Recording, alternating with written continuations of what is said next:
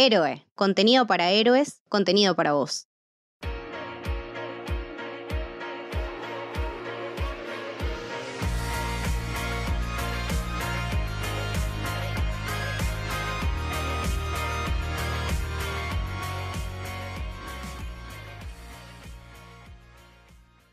Bienvenidos, bienvenidas al Camino del Héroe. Mi nombre es Lucho, estoy acá con Lucas. Hola, ¿qué tal? Y también estamos con un invitado muy especial, un amigo de la casa, una persona queridísima por nosotros, como también su otro podcast, Pixaguirra Malware, que es el querido Ian. ¿Cómo estás? ¿Qué tal? ¿Todo bien? Voy a permitir que me digas Ian, porque me parece para, para los medios queda como más cheto, pero en realidad es Ian. Y pero te- acá te bautizamos así, ¿viste? Como somos de, de complicados. Me gusta igual. Me siento, me siento más exótico, más ex- extranjero, como. Es que tiene que ser una ocasión especial, puede ser una versión tuya del multiverso. Y ya que estamos hablando de eso, esta reunión, esta conjunción de podcast Marvelitas, tiene una excusa muy importante que es que ayer se rompió todo, se rompió internet. ¿Por qué, Lucas? Porque resulta que dentro del contexto de la San Diego Comic Con de este año, el día de ayer Marvel tuvo un panel de una hora donde, eh, bueno, pasaron muchas cosas, pero eh, lo importante es que se clarificó un poco más de la estructura eh, de estas tres fases dentro de la saga del multiverso. Y también se hicieron anuncios bomba que la verdad que nos dejaron bastante extasiados. Las expectativas eran muy altas porque muchos recordarán la famosa San Diego Comic Con del 2019, que fue cuando anunciaron la fase 4, con todas las series, con todas las películas que prácticamente ya vimos y, que fue cuando Natalie Portman apareció con el martillo de Thor y todo eso, que fue algo glorioso. Eh, en mi caso personal, si bien estaba ese precedente, eh, mis expectativas eran más con recaudos porque pensaba que no iban a anunciar nada muy grosso, eh, que se iban a guardar todo lo grosso para la D23 que es en septiembre. Eh, esperaba que anuncien algo, no sé, de, de Black Panther, de She-Hulk, de Guardianes 3, que es por ahí lo, más cercano, pero jamás me imaginaba que el alcance de los anuncios de esta San Diego Comic Con lleguen hasta la fase 6. Y si te lo pones a pensar, fue algo súper inteligente porque en estos últimos meses salió mucha gente diciendo que Marvel había perdido el rumbo y qué sé yo, que, es algo que yo no comparto, pero bueno, mucha gente decía eso. Eh, y ahora esto les cayó la boca porque básicamente quedó clarísimo para dónde está yendo. Y bueno, el panel fue una fiesta y, el balance súper positivo. Sí, vamos a tratar de ser eh, muy explicativos y hacerlo simple porque puede ser complejo y porque me parece que todo lo que pasó en este evento tiene que ver no tanto con los fans más acérrimos de Marvel, que podemos ser nosotros que estamos todo el día viendo las novedades, las noticias, el, el tráiler, analizando fotograma por fotograma, sino la persona más casual que va cada tanto al cine y orientar un poco ese público a decirle, che, hicimos esto hasta acá, va a pasar esto y quédate tranquilo que lo que más te gusta que son los Vengadores ya volvieron. Eh, antes de empezar, ¿Puedo, puedo entrar a las patadas? ¿Puedo tirar la punta para afuera?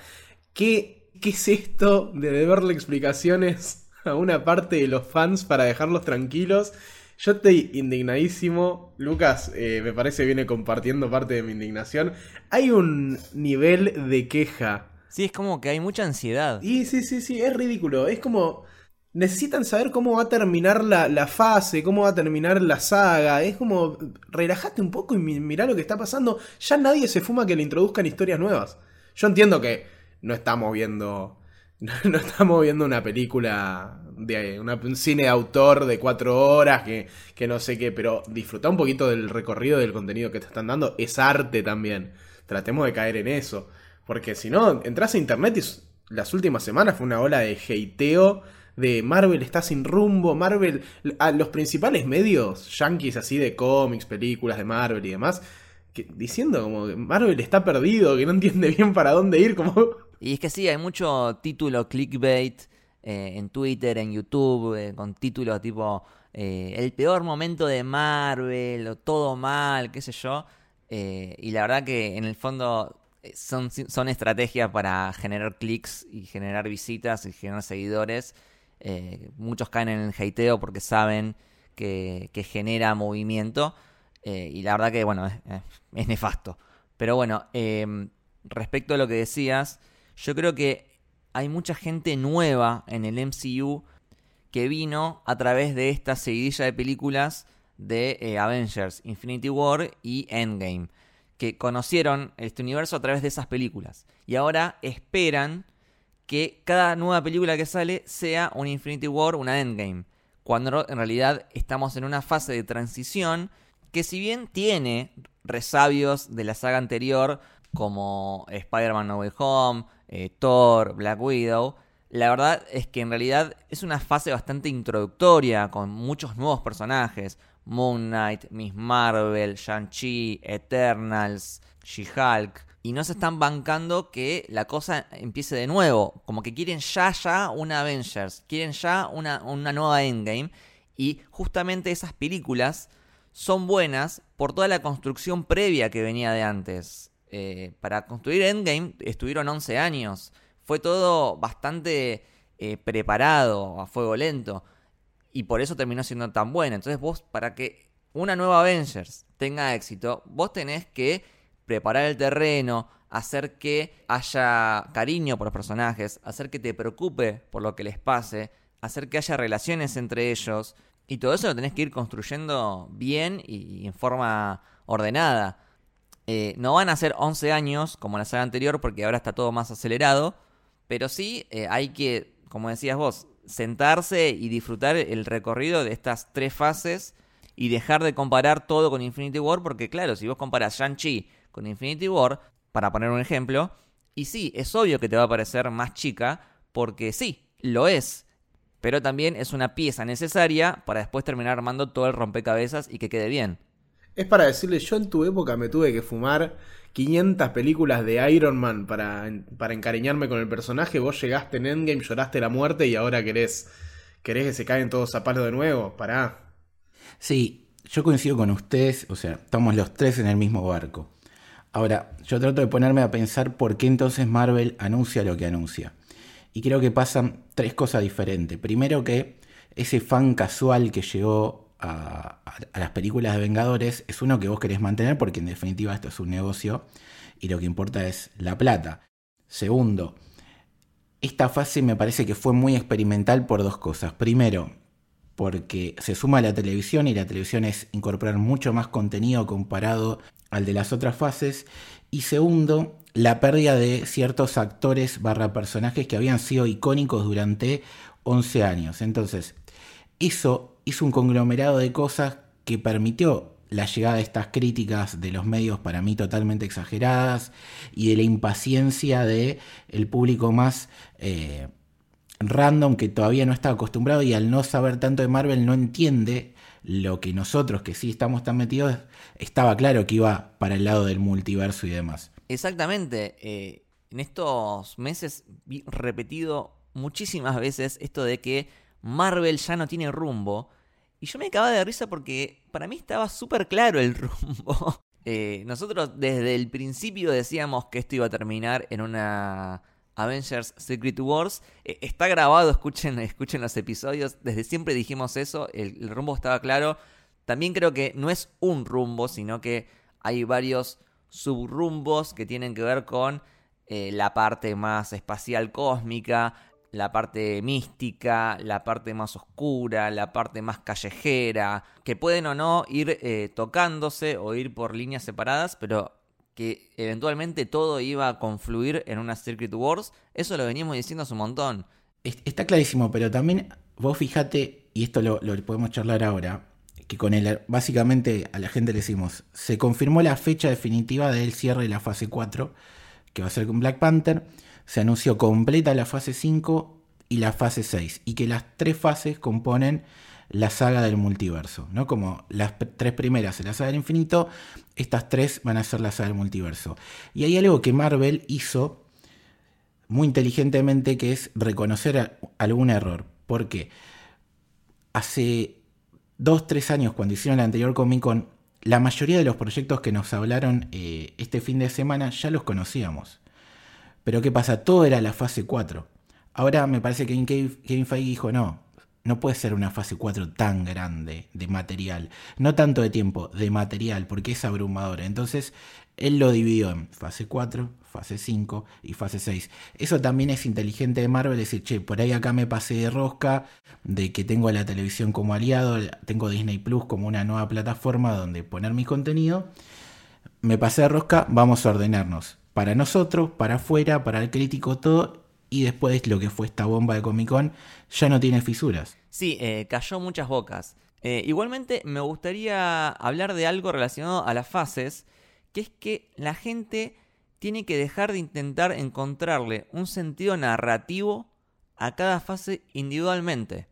¿Por qué? Porque lo que determina si una película, si una serie entra o no dentro de una fase Es la fecha. es la fecha calendario. No hay otro motivo que no sea ese. Es algo casi administrativo, algo relacionado al- año fiscal. Se establece una fecha de inicio, una fecha de cierre para cada fase y cualesquiera los proyectos que entren dentro de esas fechas van a ser de esa fase y si entran después van a ser de la otra fase. Eh, se estableció que la fase 4 son los años 2021 y 2022 y si una película se estrena en esos años va a ser fase 4. Si una película se estrena el primero de enero de 2023, lo siento, eso ya es fase 5. No hay otro motivo que no sea ese, no hay un motivo narrativo de, ah, bueno, esta fase empieza con esta película porque significa esto, o tal fase termina con esta película porque significa esto. No, para nada. Eh, la fase 2, chicos, la fase 2 terminó con Ant-Man, eh, porque básicamente se estrenó el mismo año que Ultron. La fase 3 no termina con Endgame, como muchos piensan. La fase 3 termina con Spider-Man Far From Home, porque básicamente se estrenó en julio de ese mismo año. Y, y si Black Widow se estrenaba en noviembre de ese año, hubiese terminado con Black Widow. Es un tema de fechas, nada más. Hay que dejar de intentar encontrar un sentido cuando no lo tiene. Lo que sí puedes hacer es analizar la saga entera, porque ahí sí puedes hacer otro tipo de análisis narrativo. Sí, sí, sí. Las sagas tienen análisis narrativo y las fases no, básicamente. De hecho, incluso yo creo que cada personaje, si, si queremos hablar de fases, me parece mucho más productivo hablar de que cada personaje tiene por ahí una fase introductoria, que es cuando te lo presentan, una fase de consolidación, que por lo general es una segunda película donde lo ves más, más piola con los poderes o incorporado a algún equipo, y una fase de cierre o de conclusión, que por lo general es cuando se junta con otros personajes y tenemos algún gran evento. Si vos analizás de esta manera las distintas líneas narrativas de los personajes, Ahí sí te quedan unas fases redonditas donde tenés por lo general tres o cuatro películas que pueden ser las distintas fases, donde tenés una introducción, una, una consolidación del personaje y un eh, gran evento o una conclusión al arco de ese personaje. Y fíjense que varias de estas películas iniciales o fases iniciales de personajes no están en las fases 1. Eh, es lo que, digamos, recién Lucas mencionó Ant-Man, eh, Black Panther, Doctor Strange, Guardianes de la Galaxia. No se presenta todo en la fase 1. O sea, la fase 1 no fue introductoria. La fase 1 se llamó fase 1 porque fueron las primeras películas. Fin. Y ahora hay gente que se queja de que la fase 4 eh, no tuvo un Avengers o no tuvo un evento clímax. Y la verdad es que no tiene por qué tenerlo. Sí la saga, porque la saga sí es un arco, pero no la fase. La fase puede tener cualquier cosa dentro. Eso es lo más interesante, en definitiva. ¿Qué es la historia macro que nos querés contar? Bueno, es, es esto, lo, del multiverso y ahora quedó clarísimo, el que tiene alguna duda, se viene eso y con el nombre de la película que, la última de los Vengadores que anunciaron, más claro todavía. Ahora lo vamos a charlar proyecto por proyecto, no, no se preocupen. Pero antes quería plantear otra pregunta, ¿no? Anunciaron el fin de la fase 4. Sí, eso sí me pareció un poquito una especie de cerrada de ocote a las personas que venían diciendo, eh, vamos, 2000 horas de contenido y la fase 4 sigue y vamos tanto contenido y no sé qué. Y es como, listo, ya está, terminó. Que les molestaban las horas de contenido que tenía, listo, termina acá. En noviembre no tienen más fase 4. No, y, ahora se van a quejar, y ahora se van a quejar, eh, ¿por qué termina en Black Panther y no? Bueno, ya está. Bueno, amigo, te molesta todo, básicamente. Es verdad que eh, se acortó un poco la duración de cada fase, porque eh, la fase 1 eran 4 años eh, y ahora esta última duraron 2, pero también tiene que ver con la cantidad de contenido que sacaste en esos dos años, porque las series aceleraron todo. Claro, si tienen la posibilidad de, de- de acelerar ese proceso de una forma sana para el producto, Sí. No, y, y en definitiva, que es lo que analizamos ayer viendo el timeline de las fases, Marvel sigue sacando 3, 4 películas máximo por año. Eso no se modificó. Sacando el 2021, que por la pandemia se metió todo de golpe porque se comió el 2020, pero si no, Marvel no, no modifica eso. Son 3, 4 películas máximo, sin contar esa porquería que hace Sony, ¿no? Que, que son productos Marvel que que No, no no. vienen al caso. we don't talk about Sony. No, claramente. Pero digamos, sacando eso, Marvel se mantiene en lo mismo. Lo que se suma ahora son todos los proyectos de, de las series. Y hablando de proyectos nuevos que antes no estaban, quería, antes de meternos a hablar de, de cómo están compuestas las fases y todos los anuncios, hacer una pregunta con respecto a la animación, ¿no? ¿Qué pasó? Hubo dos paneles de Marvel en la Comic Con. El primero fue el viernes, centrado exclusivamente en proyectos de animación, y después el sábado este, el de todo lo que tiene que ver en el cine. Lo que me pregunto es que, viendo los paneles donde la fase 4 es así, la fase 5 es así, la fase 6, es que todas estas series animadas, que ahora las repasamos brevemente, no son mencionadas. Entonces, ¿Acaso la animación para Marvel es canónica, pero a la vez no es parte justamente de estas sagas multiversales? Son como agregados, pero no son elementos eh, centrales dentro de la historia principal que quieren contar. ¿O cómo lo interpretan ustedes? Eh, no, yo creo que tiene que ver con un tema de la organización de la San Diego Comic Con. Eh, el viernes fue como el día enfocado en la animación, entonces no solo Marvel, sino que también DC anunció cosas de, de animación, también hubo noticias de Avatar. eh, tiene que ver con eso, acumularon todos los anuncios de, de las series animadas el viernes y después el sábado no las mencionaron para no mezclarlo porque ya estaba, ya lo hablaron el día anterior. Eh, me parece que tiene que ver con eso. No creo que, les estén considerando como menos importantes. Lo que sí es cierto que se están enfocando las series animadas en universos alternativos. O sea, no cuentan historias del 616, sino que son otros universos paralelos. Eh, pero no por eso son menos importantes. De hecho, What If a mí me encantó. Eh, espero la segunda temporada. Y, y hay otros proyectos animados que también me súper entusiasman. Y entonces vos decís que no lo pusieron en el timeline ese que hace siempre Marvel solamente quizás para no agotar y, y meter cuatro o cinco proyectos más. Sí, para no hablar de algo que ya hablaste el día anterior. Me parece que Marvel está experimentando un poco con lo animado todavía. Lo animado para mí, dentro del, del público que nosotros conocemos, es súper apreciado. Es un tipo de arte que a veces eh, puede hasta superar en complejidad a lo que es una película live action. Eh, es un tipo de material que yo personalmente aprecio muchísimo y que me gusta muchísimo verlo, analizarlo, reverlo. What If lo, lo disfruté muchísimo y estoy seguro de que todo lo que anunciaron, eh, qué sé yo, tal vez eh, I am Groot desde otro lugar, pero me parece que todo lo que anunciaron me va a por lo menos satisfacer como fan. Pero me parece que dentro de este público general, vieron que antes dijimos que estos anuncios iban más apuntados a un público más general que se sumó por ahí en Infinity War y que es como más mainstream y que está recién entrando en este mundo. Hay un poco de prejuicio a veces con esta cosa de los dibujitos para grandes en algunos sectores de, del público no tan pegado. Y es una lástima porque hay proyectos que son de animación para adultos que están buenísimos. Eh, Invencible es un gran ejemplo. eh, que se están perdiendo alta serie, boludo. Invencible es una locura. Bueno, Ricky Morty, yo a veces me junto con gente más grande, de- estamos hablando de 50 años, ponele, y, y todavía como que cuando les recomendás una serie y es en dibujitos, automáticamente la descartan la recomendación. Es como, bueno, recomendamos una serie, no sé qué, y mirá, esta, no sé, Ricky Morty tiene un humor ácido particular, no sé qué, ah, ¿qué- ¿cuál es esa? Le digo, no, una de dibujitos que tienen los ojos como medio saltones, no sé qué, me dice, ah, no, no, pero esos dibujitos no, me ah, sí, o sea, ni hablar de recomendarle a una persona de esa edad un Attack on Titan, o sea, ya... Pero me parece que un poco eh, hay una cosa de todavía como no animarse tanto a poner productos tan pesados e importantes para la línea narrativa principal en el sector de animación. Yo creo que en, en un futuro podría pasar, Pero hoy nos encontramos con historias que si bien van a ser súper importantes, no suceden en la línea de tiempo que nosotros estamos viendo. Lo de Spider-Man ya se confirmó que, por ejemplo, eh, el papel que jugó Tony Stark en las primeras películas de Spider-Man del MCU va a ser reemplazado por Norman Osborn. En el caso de X-Men ya sabemos que no pasa en la línea temporal que nosotros estamos viendo en el MCU, la, la 616, podemos decirle. A mí no me gusta mucho, en ese sentido estoy con Iman Belani. Pero bueno, nada, lo que digo es esto, como que todavía no se la están jugando tanto con, con material pesado de 616 y van probando con otras cositas para mí. Yo creo que eso que decís está claro que pasó con What If. Hablando con, con amigos, gente que le gusta Marvel, que ve todo. Quizás What If no la vieron porque dice no, pero es animada. Es una pavada, pero bueno. Chicos, el episodio 4 de Doctor Strange de What If es una locura, o sea, es de las mejores cosas que hizo Marvel.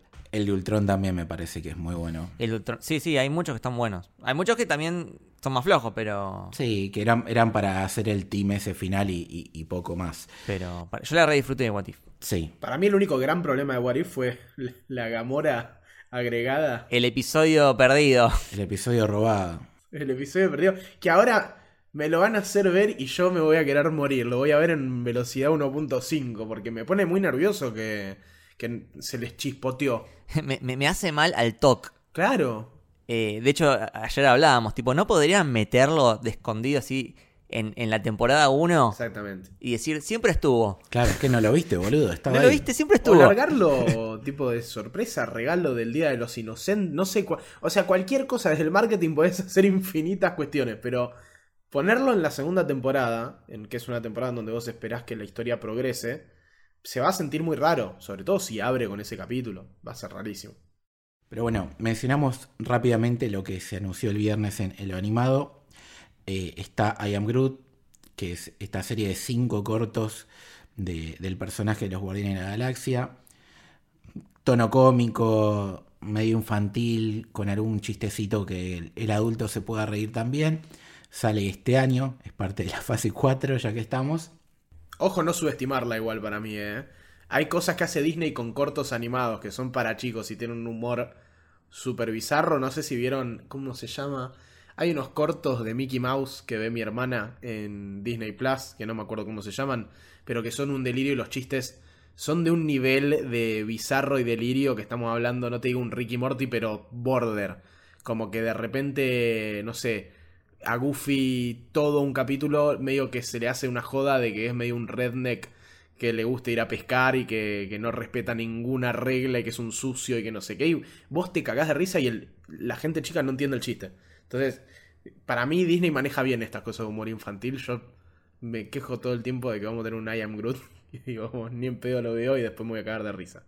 aparte si está James Gunn detrás, corazón va a tener la serie de alguna manera, así que le tenemos fe y si no te gusta creo que como mucho durará una hora, una hora y media, todo. Y acuérdense que no todo el contenido es para todos, basta. No, tenemos 25.000 tipos de contenido ahora, no todos para todos. La serie de, Miss Marvel no era para el mismo público, para el que estuvo apuntado Infinity War y Endgame. Basta con, con juzgar todo con esos ojos. Otra cosa anunciada fue la secuela de What If, que lo estábamos comentando con los chicos.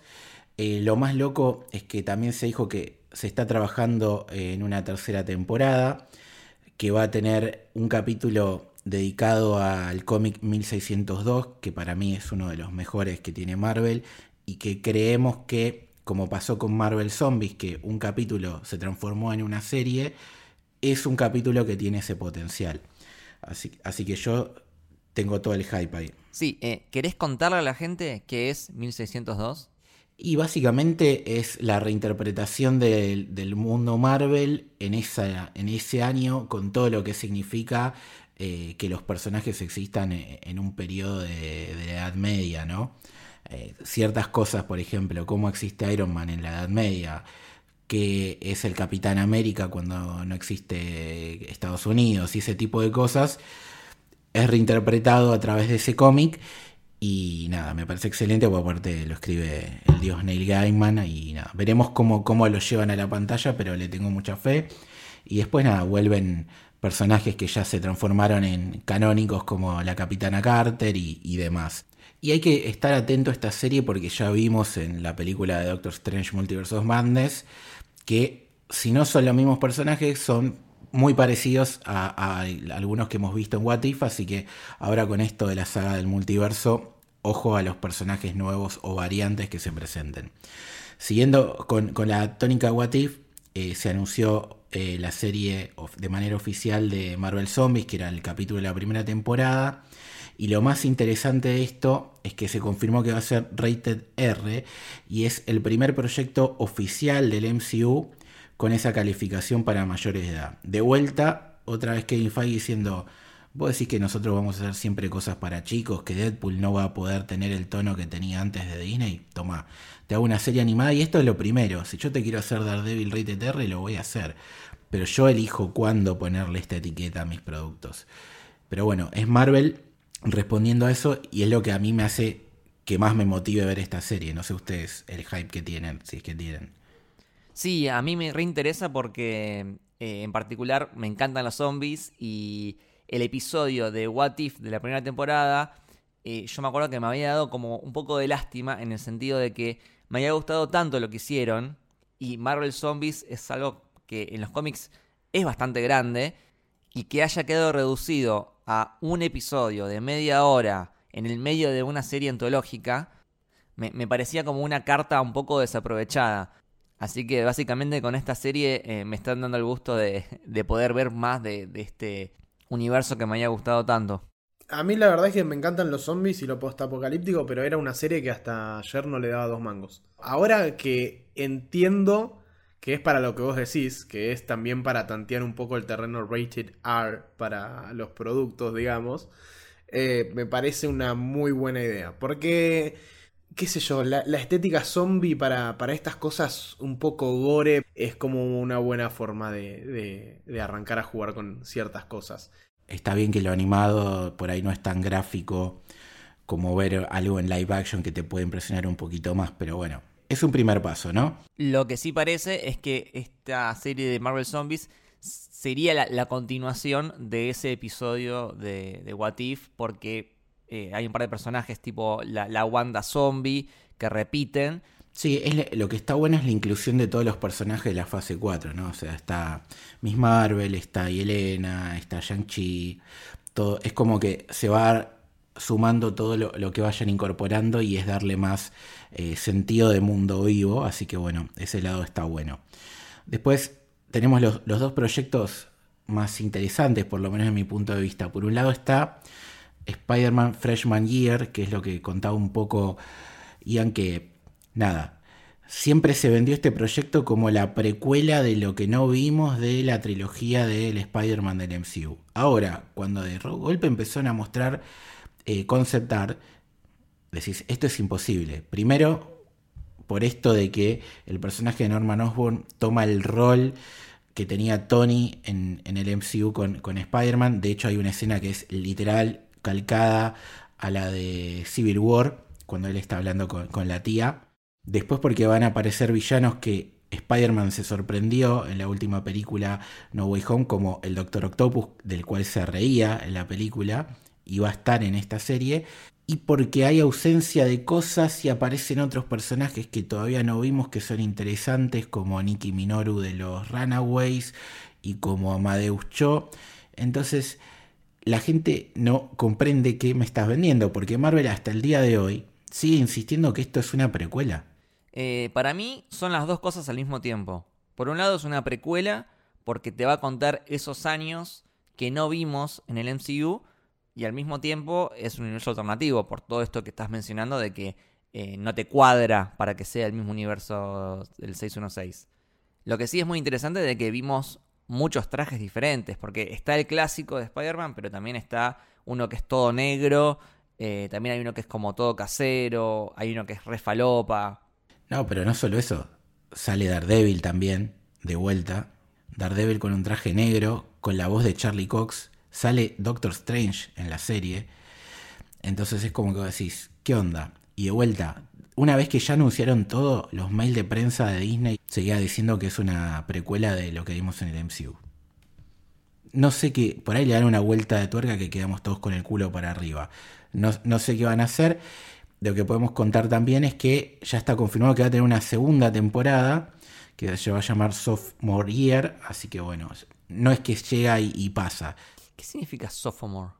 Es, eh, freshman me parece que es el, pri- el primer año y sophomore no sé si es el anteúltimo o el último año. Ok.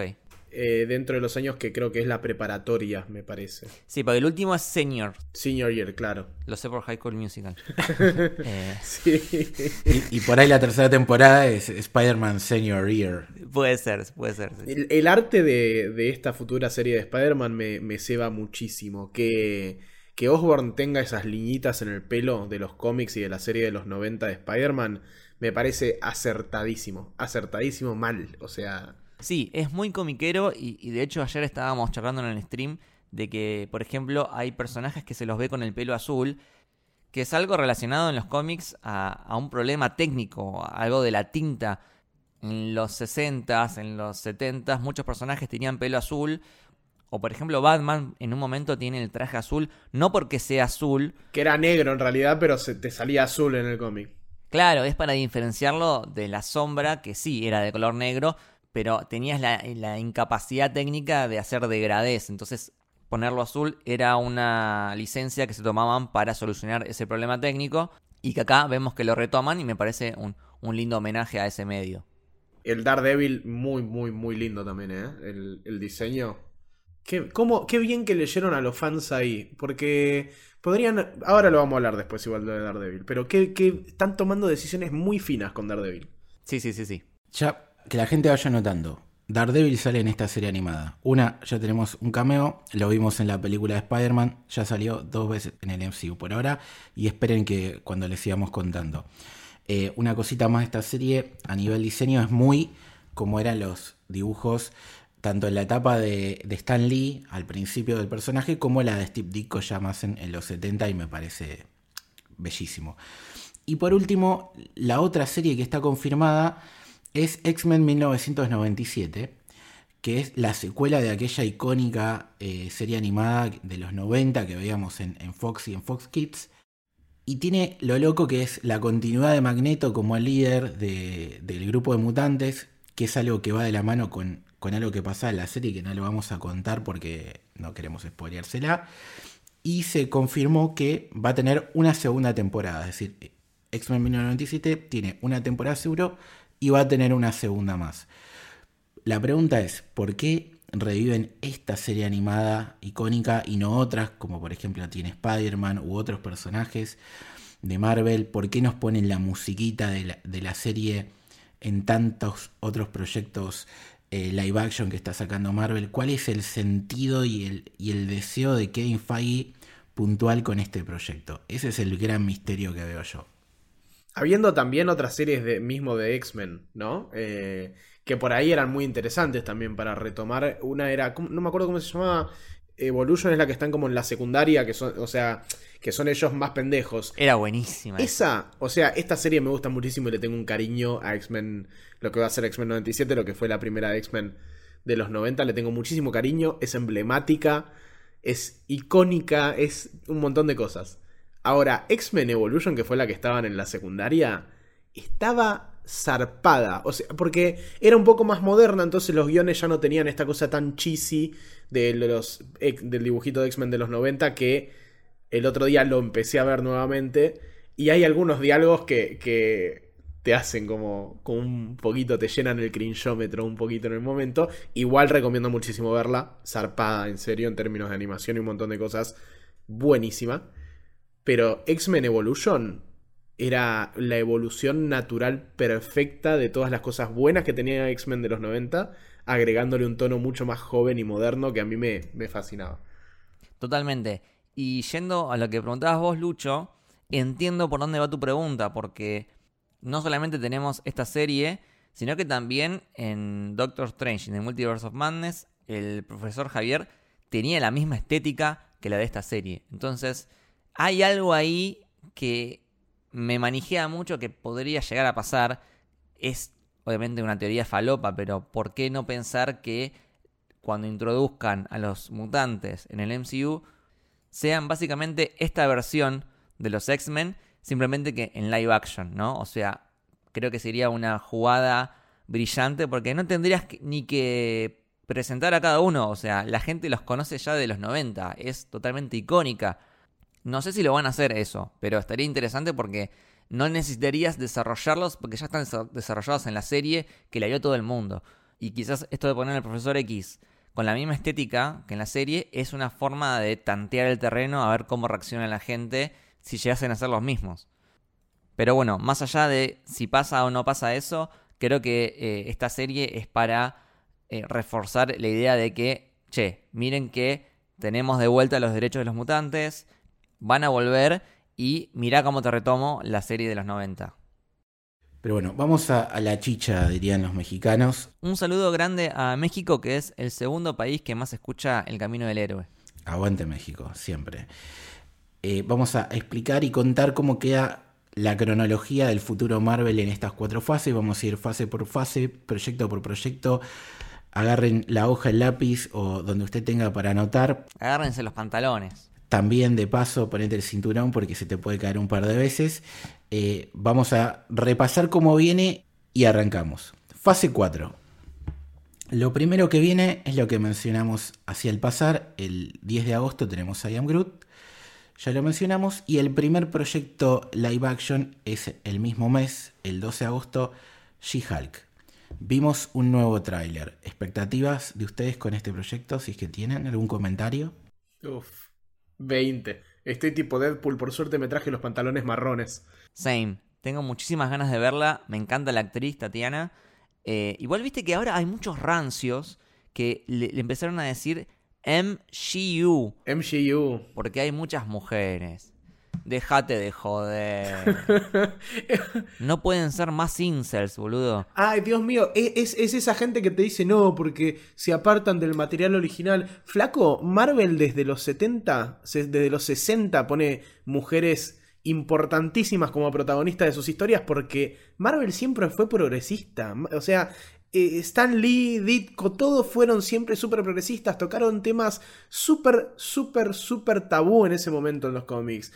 Eh, o sea, no solo ponían personajes femeninas fuertes, tocaban temas de drogas, racismo. Eh, digo, los X-Men son una alegoría enorme sobre la discriminación en los Estados Unidos. basta de quejarnos de estas cosas, She-Hulk la va a romper toda. Sí, yo tengo mucha expectativa porque me gusta mucho el tono que eligieron, así como más comedia o más como sitcom. Eh, con episodios cortitos de media hora, que un poco que los extrañaba desde WandaVision, que también justamente tenían mucho de, sitcom, los primeros episodios sobre todo. Y otra cosa que flipé cuando estaba viendo el tráiler es que en un momento mira a cámara a los Fleabag, eh, que es algo que She-Hulk hace mucho en su cómic, así que con eso ya me compró. Sí, lo único que, le podemos criticar, que creo que lo van mejorando y hay que tener paciencia y, ver el producto final, es los efectos especiales, ¿no? Eh, yo creo que se ve mejor del primer tráiler. Todavía hay algo que no sé qué es, que se ve un poquito artificial. Eh, yo creo que son varias cosas, ¿eh? Por un lado, estamos más acostumbrados a Hulk, no solo nosotros, sino también Marvel Studios, a nivel técnico, a nivel la técnica para hacer el CGI eh, el de Hulk lo vienen desarrollando desde 2008. Eh, obviamente el render ya está más perfeccionado. E incluso lo fueron mejorando. No es lo mismo el Hulk de 2012 que el, Hulk de Endgame. Claro, a Hulk lo vienen laburando hace años. En cambio, el de She-Hulk recién lo hicieron para esta serie. Eh, y un poco a las apuradas. Así que cuando están los dos personajes en pantalla al mismo tiempo, se nota más ese contraste de, lo perfeccionado que está Hulk y el de She-Hulk que todavía le están trabajando. Paciencia, hay que ver el producto final y eso siempre se puede mejorar. Por último, esta serie, para pasar a lo que sigue. Igual, perdón, una cosita más. Si efectivamente llega el momento de la serie y el CGI es malo, les pido por favor, no nos quedemos nada más que con eso.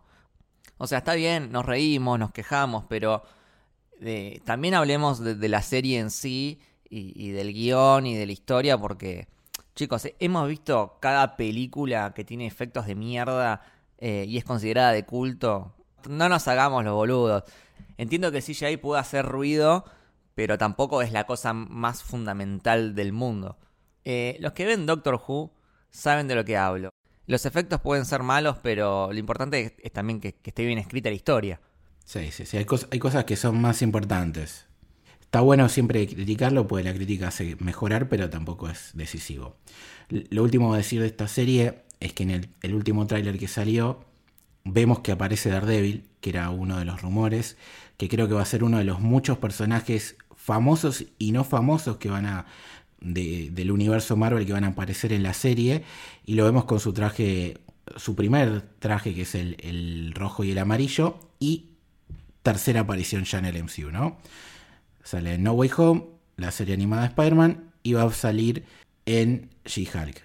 Esperen porque todavía falta. Sí, yo me sorprendí porque esperaba que el cameo sea más en forma de Matt Murdock, eh, como lo fue en, en Spider-Man, porque bueno, básicamente los dos son abogados y, y es más probable que se encuentren en, en un juicio. Y que de repente en el trailer aparezca ya Daredevil con el traje, es como fue, ¡pa! Tremendo. Yo le pongo, yo le pongo una moneda. Siempre lo encaro por la timba yo, no, no, no es por nada, no es un problema, pero lo encaro, lo encaro por ese lado. Yo le pongo una pequeña moneda que aparece Foggy, ¿eh? Ojalá. Sí, y, y ya vimos que aparece Emil, que es eh, Abomination, y que parecería que va a ser cliente de ella, o sea que ella va a tener que defenderlo, ¿no? Yo creo que la tiro hoy. Va a salir eh, Daredevil peleándose justamente por Abomination en, en los juzgados y va a notar algo raro en ella, como una incomodidad, y la va a tratar de interpelar como Daredevil en esa terraza. Si le che, loca, ¿qué hace defendiendo a un villano cuando vos no tenés este pensamiento? Una cosa así, me imagino. Falopa. Sigamos.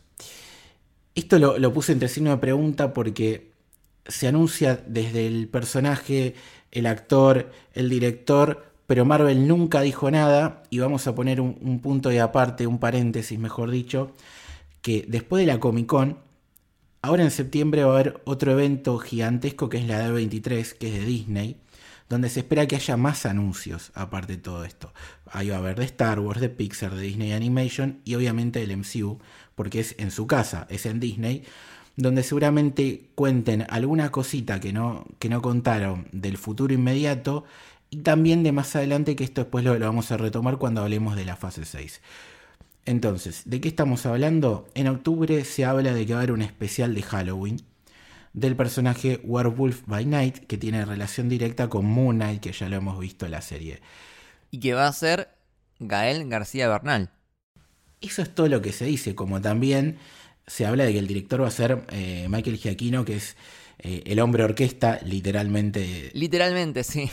Porque bueno, eh, Giacchino es el que está haciendo muchas de las bandas sonoras de las nuevas películas de Marvel.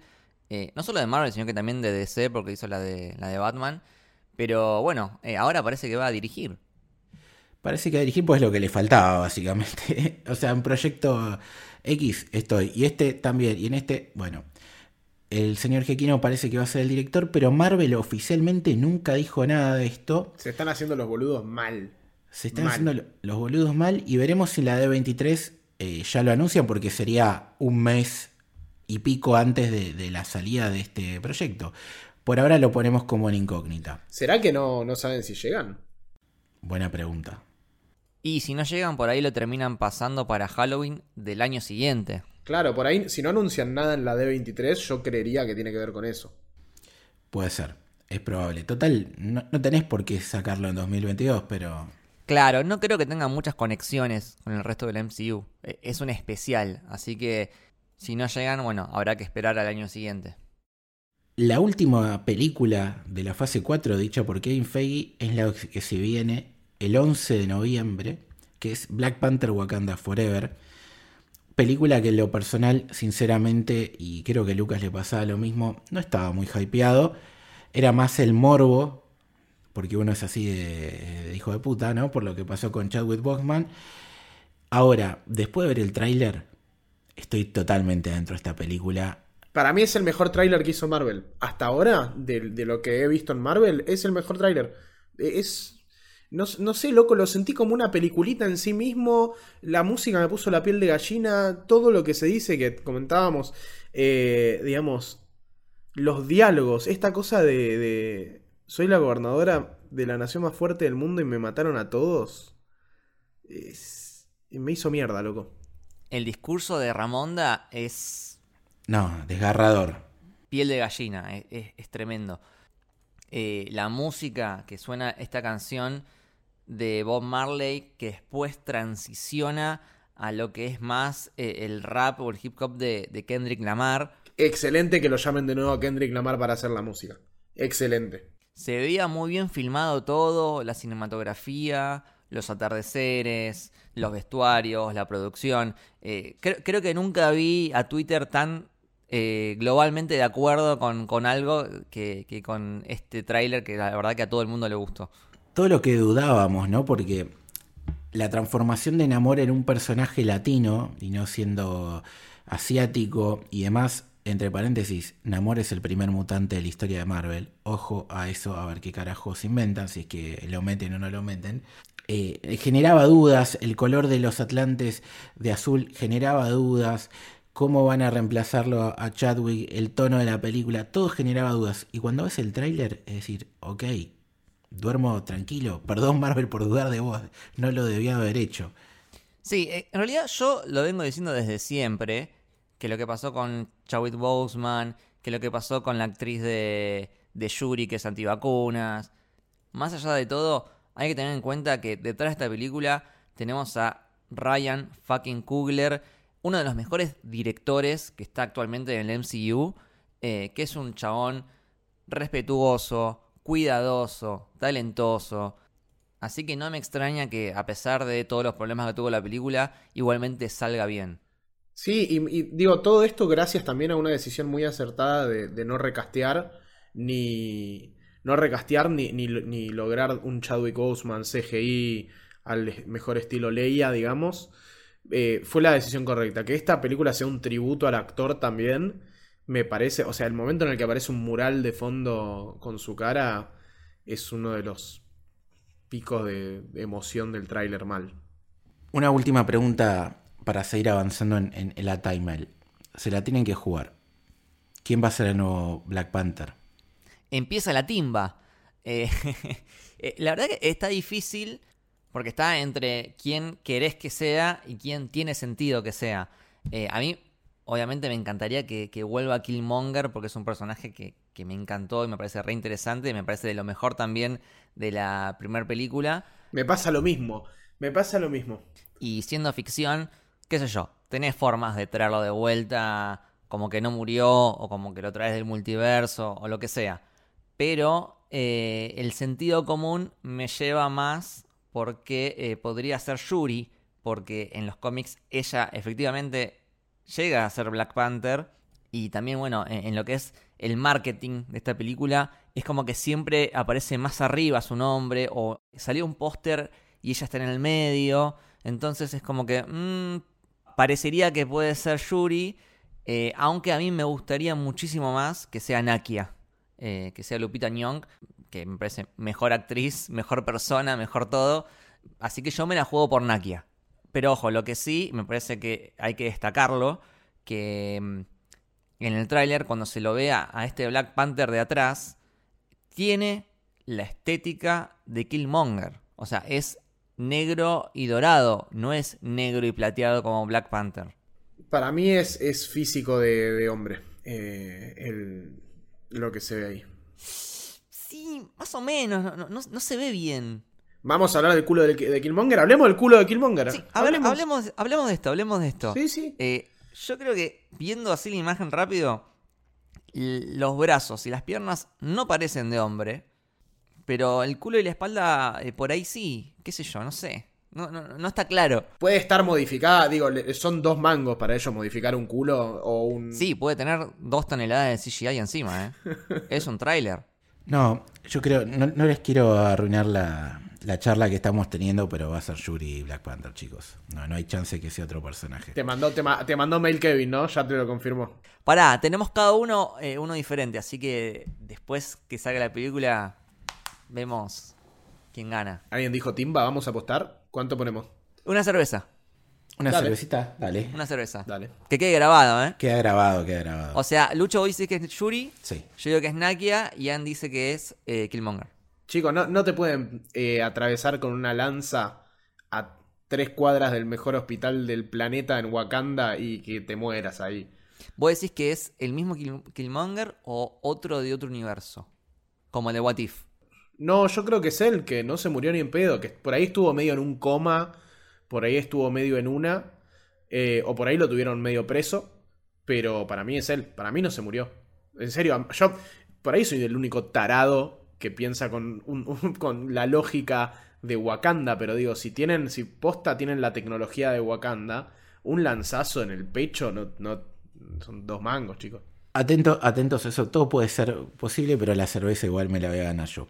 Eh, si bien se dijo que esta era la última película de la fase 4, hay un proyecto más, que también lo tengo ahí con signo de preguntas, que acá sí sabemos que ya está rodado, que está filmado, que es el especial de Navidad de los Guardianes de la Galaxia, que en teoría sale a fin de año, y que Kevin Feige dijo que era importante verlo antes de el volumen 3, que es la tercera película de estos personajes.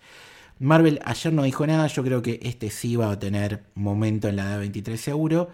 Y quizás pase como lo que nos planteamos con la, con la animación de si son parte o no de la trama principal de la saga. Al ser un especial, como pasa con el de Halloween que comentamos antes, acá quizás suceda lo mismo. Que sea algo más atemporal, por más que el señor James Gunn nos lo venda como fundamental, y que no sea tan decisivo para la historia macro que nos quieren contar. Hay una manija igual con esto en términos James Gunn. O sea, el tipo se la pasa tuiteando y diciendo que es de las cosas más locas que hizo en su vida. Para mí va a haber mucho guiño al especial de Navidad de Star Wars con los, con, con los Ewoks y compañía. Ojalá, ojalá porque tiene que ir por ahí. Es, es el momento de, de reírse Marvel de, de sí mismo, en este caso de Star Wars. Y de reivindicar, ¿no? Que se puede hacer un poco de, de humor absurdo también dentro de, de algo tan solemne como a veces se intenta o se piensa que es Star Wars cuando nada que ver si vos te pones a ver. Las películas tienen eso, se ríen todo el tiempo ellos mismos. También eh, queda muy como marcado el contraste entre algunos productos que, que se viene una etapa un poco, un poco darks. Y me parece muy bien este balance, ¿no? Que de repente tengas un producto que vos sabés que te vas a cagar de risa y de repente tenés un producto que vos sabés que te va a emocionar y, vas a llorar.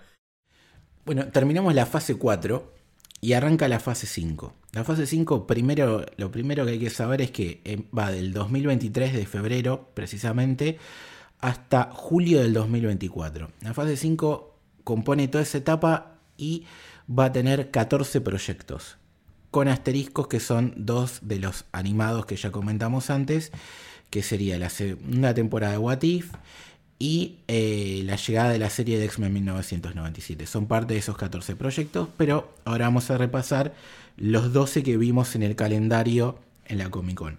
El primero de todos, Ant-Man and the Wasp Quantum Mania. Ayer se vio un tráiler que nosotros no lo pudimos ver, exclusivo para la gente que estaba en el hall H de la Comic Con.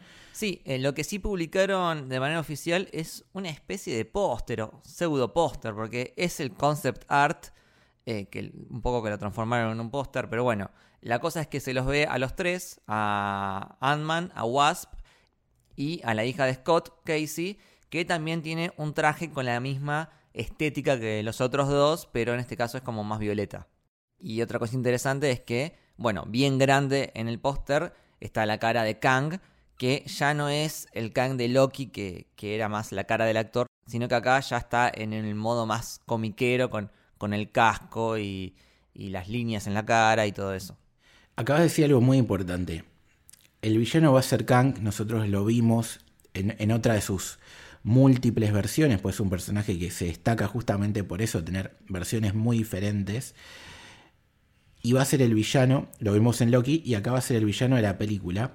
¿Y qué pasa con Kang? Que una de las dos películas confirmadas de los Vengadores es la dinastía de Kang. Kang's Dynasty. Exactamente. Entonces, Kang como personaje per se, no como esa versión distinta que vimos en, en Loki, va a ser presentado en esta película.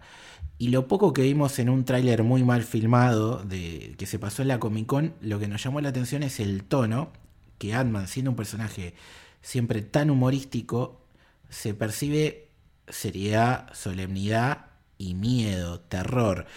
Kang llegó y llega de una forma fuerte a irrumpir a un personaje de vuelta cómico a meterle miedo y seriedad al asunto porque va a ser el villano de una película de los Vengadores. Entonces, esta película, que quizás en otro momento la gente podía llegar a subestimar o porque no le gusta tanto el tono de las películas de Ant-Man, ojo, atento. Sí, yo, yo lo tomo parecido a lo que pasó en la fase 1, en la que introducen a Loki dentro de una película de Thor y después repite como villano en eh, la primera de Avengers, que cuando lo vimos ya lo conocíamos, ya estaba bastante desarrollado el personaje.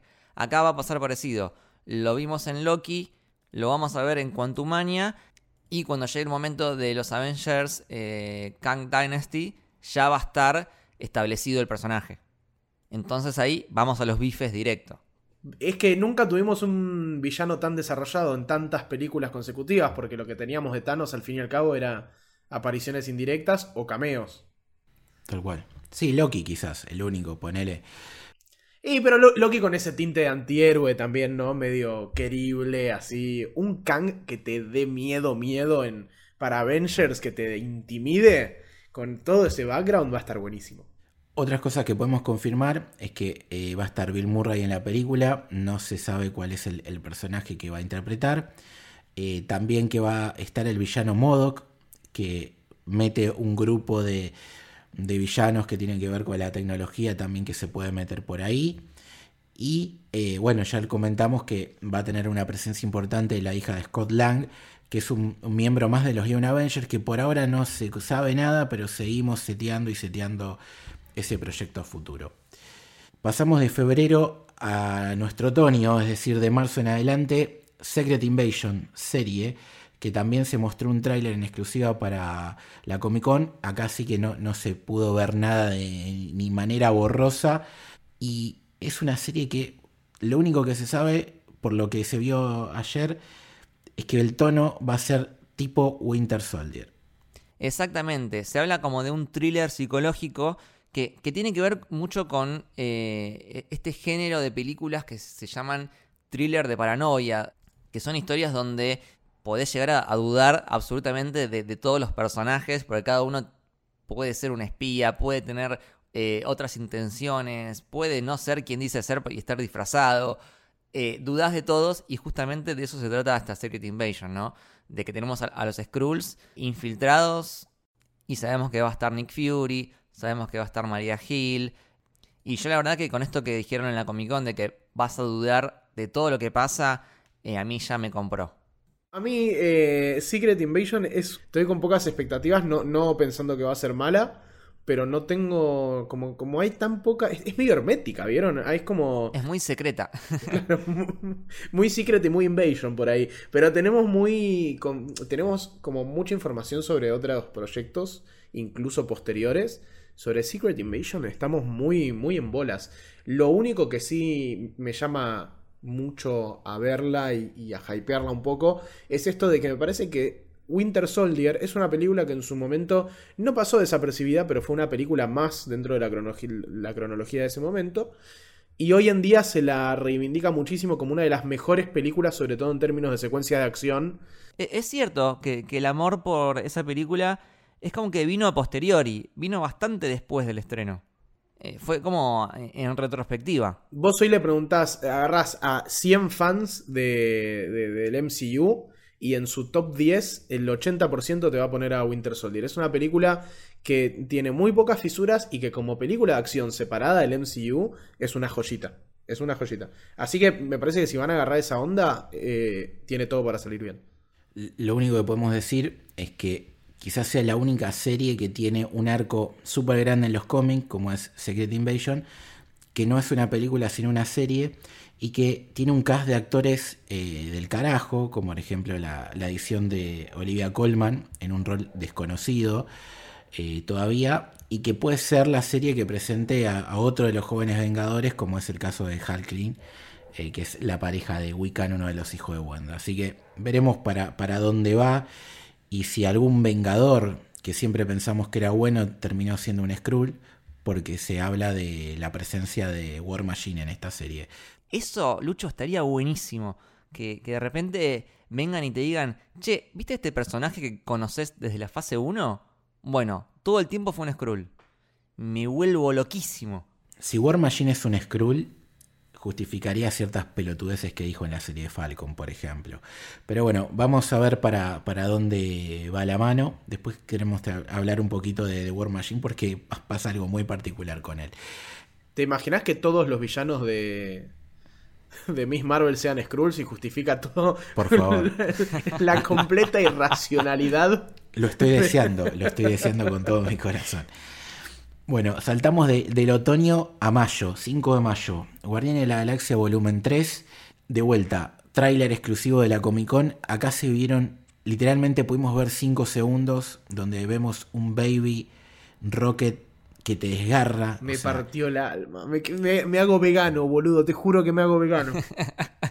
Muy lindo. Eh, vino a, desbarrancar a Baby Groot. A Baby Groot, a Baby Yoda, a todos. Es el meme de tengo a Baby Rocket hace un día, pero si le pasa algo, mato a todos en esta habitación y después me mato yo.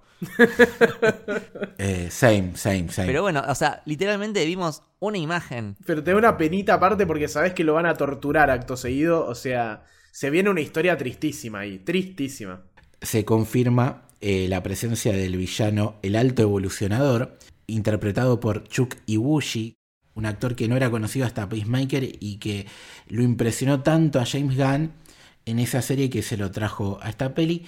Y la otra adición es eh, Adam Warlock, ¿no? Sí. Will Poulter. Sí. Que ahora se puso re grosso. Un pibe que salió de comedias así tipo, ¿cómo se llamaba? La de la familia esta, la familia Los Miller. Los Miller, ahí está. Eh, un pibe que salió así medio de, de otro palo completamente distinto y ahora lo ves y decís, es el cast perfecto. Y en ese momento decías, ¿qué flashearon? ¿Qué, hicieron? ¿Cómo, ¿Cómo, Marvel es una máquina de convertir actores, ¿no? De todos. Para mí tienen la máquina del Capitán América que lo ponen y después sale todo musculoso. Pero sí, incluso a, él mismo, a, Chris Evans, eh, cuando hacía de Johnny Storm era, era un palo vestido comparado a después lo que fue lo que fue con Capitán América. La otra novedad que anunciaron ayer es eh, la llegada de la bellísima María Bacalova, que uno la puede ver en, en Borat 2, interpretando a la hija de este excéntrico personaje, que va a ser la voz de Cosmo, el perro este que hemos visto en escenas postcrédito de los Guardianes, que es un miembro de los Guardianes de la Galaxia, que de alguna manera juega con, con Laika, aquella perra que, que, fue enviada al espacio y que va a ser la encargada de interpretar la voz de este animalito. Exactamente.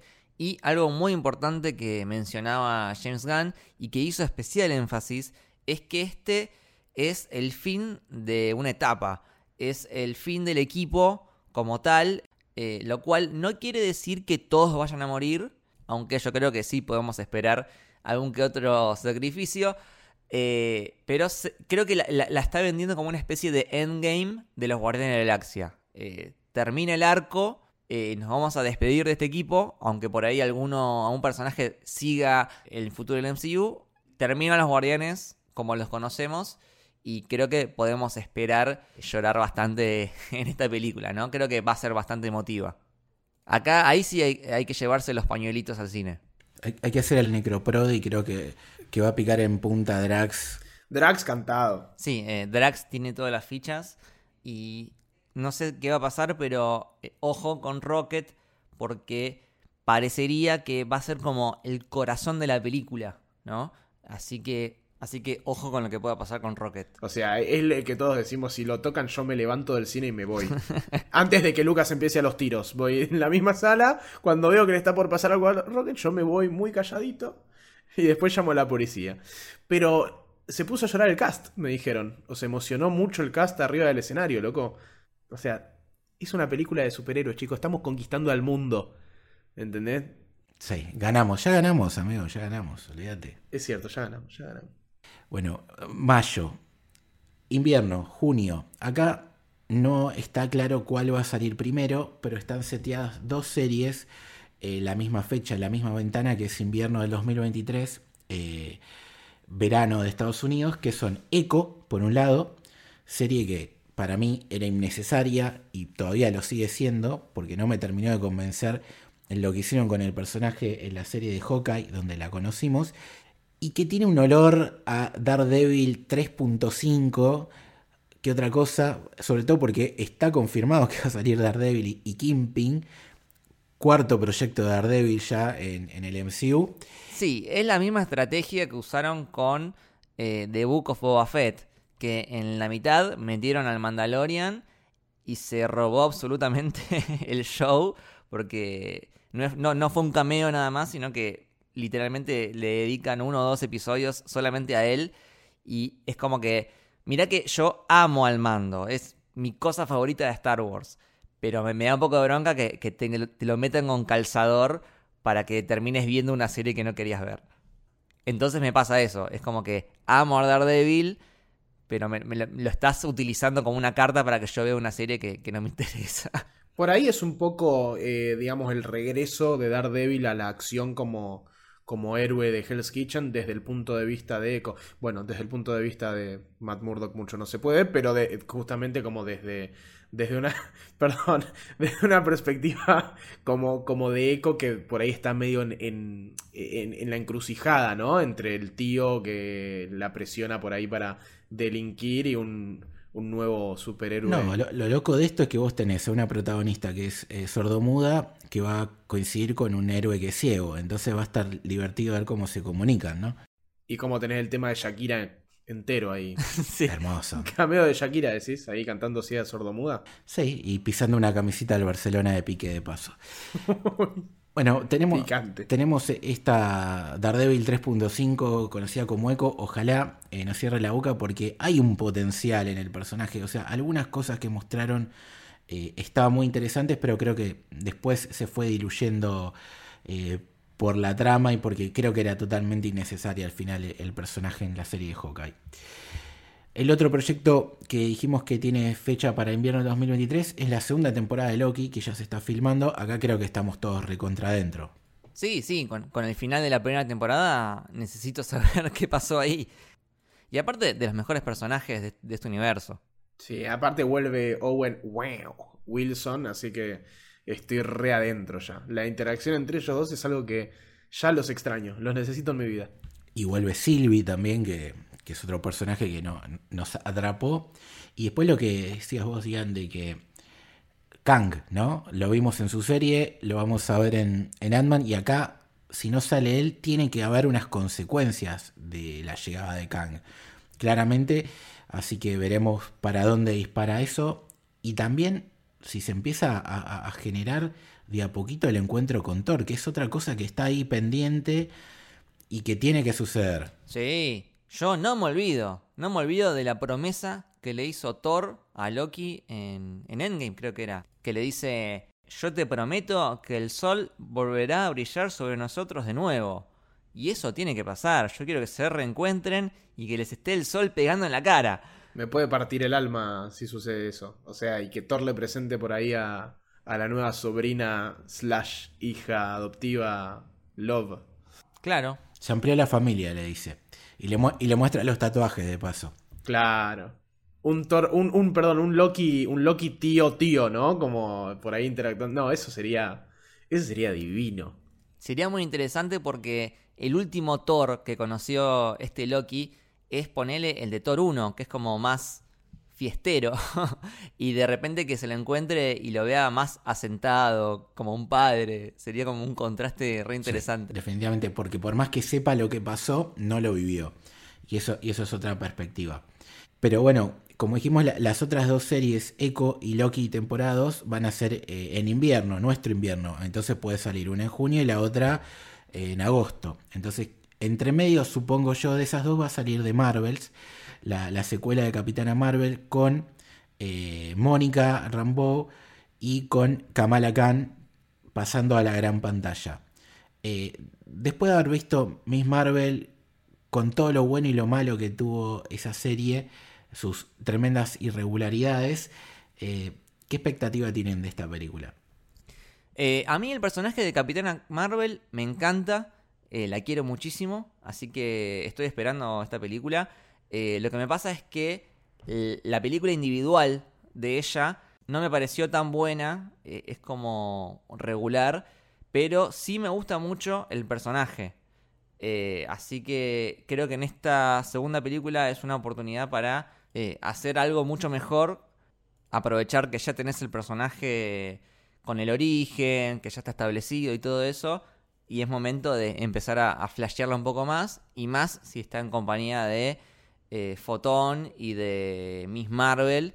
Que, de nuevo, por más de que la serie de Miss Marvel no me haya gustado tanto, eh, el personaje en sí sí me gusta. eh, como personaje individual. Entonces, creo que puede ser interesante las interacciones que puedan llegar a, a tener entre las tres y que se forme este equipo Capitana Marvel eh, y que se siga expandiendo su propio universo. Yo tengo el corazón roto. No les voy a mentir. Contanos por qué. Y, y yo tengo el corazón roto porque mi relación con Miss Marvel fue muy. fue tan chombólica como, como la serie en sí misma, ¿no? O sea, venía con este discurso de chicos, no todas las series son para todo el mundo, esta serie no será para mí. O sea, nada, yo viví feliz, no es que estaba tirando hate en Twitter, pero sabía que era una serie que no me iba a enganchar. Veo los primeros dos capítulos y digo, la puta madre, esto eh, al final era para mí, o sea, me encantó, me enganchó. Tercer, cuarto y quinto capítulo y llegué al quinto eh, diciendo por favor que termine el capítulo. O sea, ll- llegué al quinto capítulo diciendo ¿qué, qué es esto? Terminámelo, basta, ya basta, ya está muerto, tipo por favor no le peguen más en el piso a esta serie. Y después con el sexto remonta un poco, entonces me quedo con una cuestión muy agridulce. Pasa lo de la musiquita de X-Men y lo de Kamala, You're a Wizard, Kamala y toda esta cuestión. Yo espero que de alguna forma se clarifique en qué quedamos, porque te dicen que es mutante, te ponen la música de X-Men, pero al mismo tiempo hay muchísimas, muchísimas pistas o referencias a los inhumanos, están los Dijin de por medio, esta dimensión falopa. Hay, hay un brazo Kree, hay, o sea, hay un brazo que es azul en el medio de un templo con los 10 anillos. Fue un, chicos, fue una. Metieron todo en una licuadora y dijeron, veamos a ver qué, qué de esto queda. Y. Sí, es que igual yo creo que van a tener otra dinámica. eh, es, es otra gente metida. No es el mismo director que la serie. No es el mismo guionista que la serie. eh, y aparte, el problema que yo tenía ya no está más. No va a estar. Que eran lo- los clandestine. Que era lo que nos arruinó la serie. Eh, ya está. Eso ya, ya fue superado.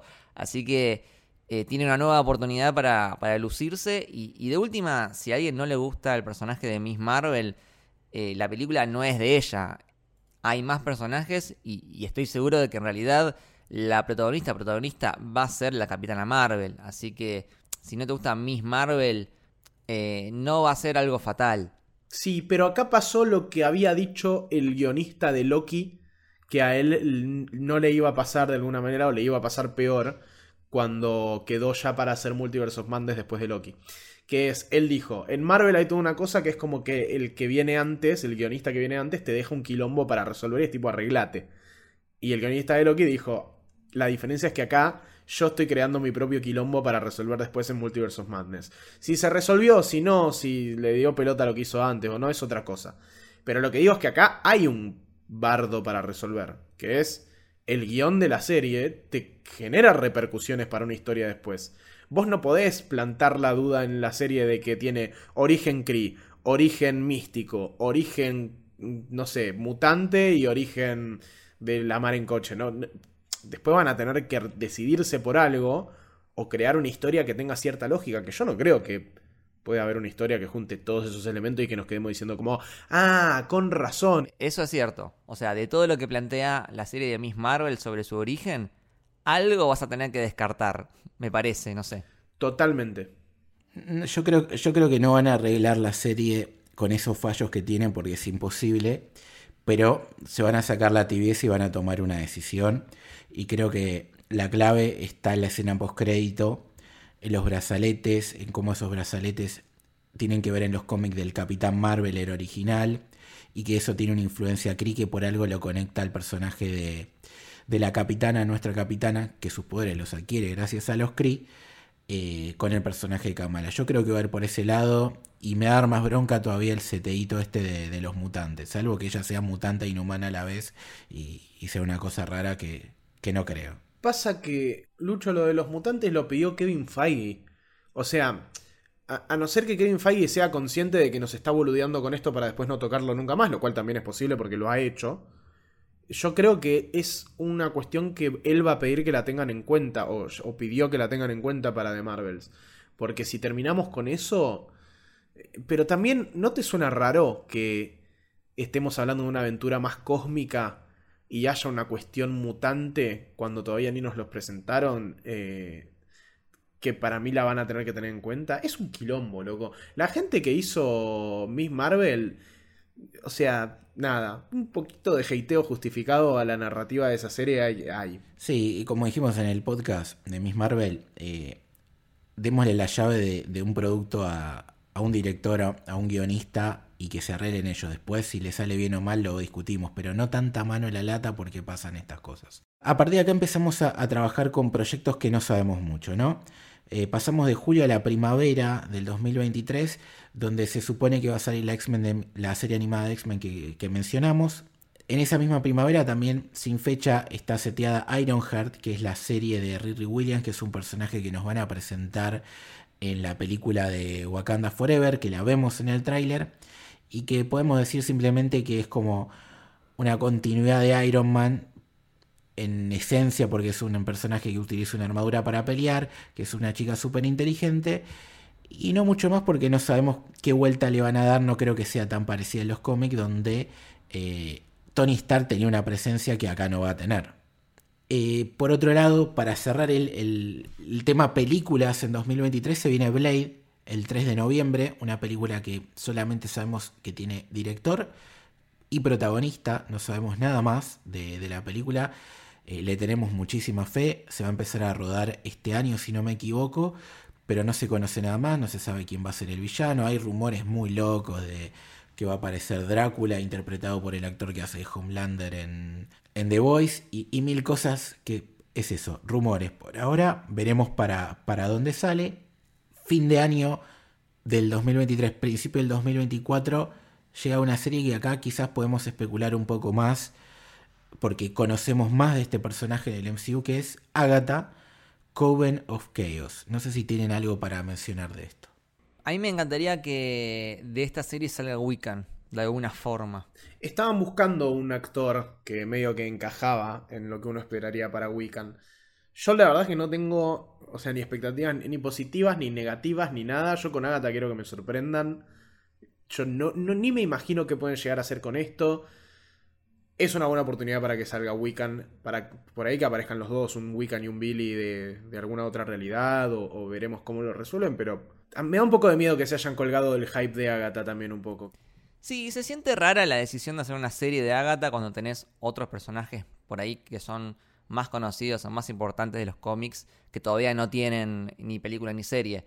Pero bueno, eh, a mí lo personal, el personaje me había re gustado en WandaVision. O sea, la actriz me encanta, eh, el tono que le pusieron me encanta y, y, puede ser una buena oportunidad para seguir explorando toda la parte de brujería dentro del MCU. No es una serie que me muera de ganas por, por verla, pero qué sé yo. Veremos qué sale. Ojalá tenga una canción como lo tuvo en, en WandaVision. Eso lo van a buscar seguro. Y viendo lo que pasó en el final de Multiverse of Madness, ojo que no sea también una serie que, nos la traiga de vuelta a la bruja. Eso sí me, me motiva para ver. Saltamos al 2024. El 2023 fue un gran año por lo que vimos, pero creo que a partir de acá la cosa se pone mucho más intensa y quedan tres proyectos de lo que van a ser esta fase 5. En otoño de 2024, es decir, de marzo en adelante, llega Daredevil Born Again. La serie de Daredevil con Charlie Cox y con 18 episodios de duración. Aplausos y ovación, loco. ¿Qué, era momento de que salgan de esta boludez de 6 capítulos por serie? Basta. La serie tiene que durar lo que tenga que durar, 18, 22, lo que sea. Pero Daredevil 18 capítulos, una, una panzada de Daredevil.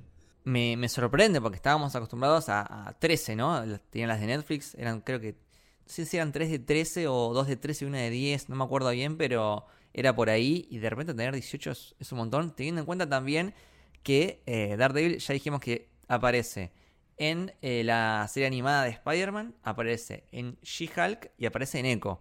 Y ahora 18 capítulos, o sea, una fase donde Daredevil es súper importante.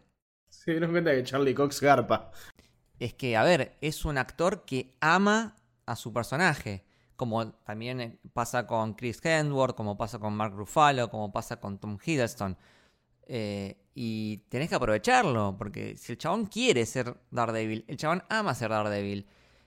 Incluso cuando cancelaron la serie, él estuvo metido en el movimiento y, y a la gente para que ayuden a, que vuelva. Así que me parece que es un chabón súper comprometido y, que es una especie de recompensa por eso. Así que me parece que en una serie de 18 capítulos, súper merecidos.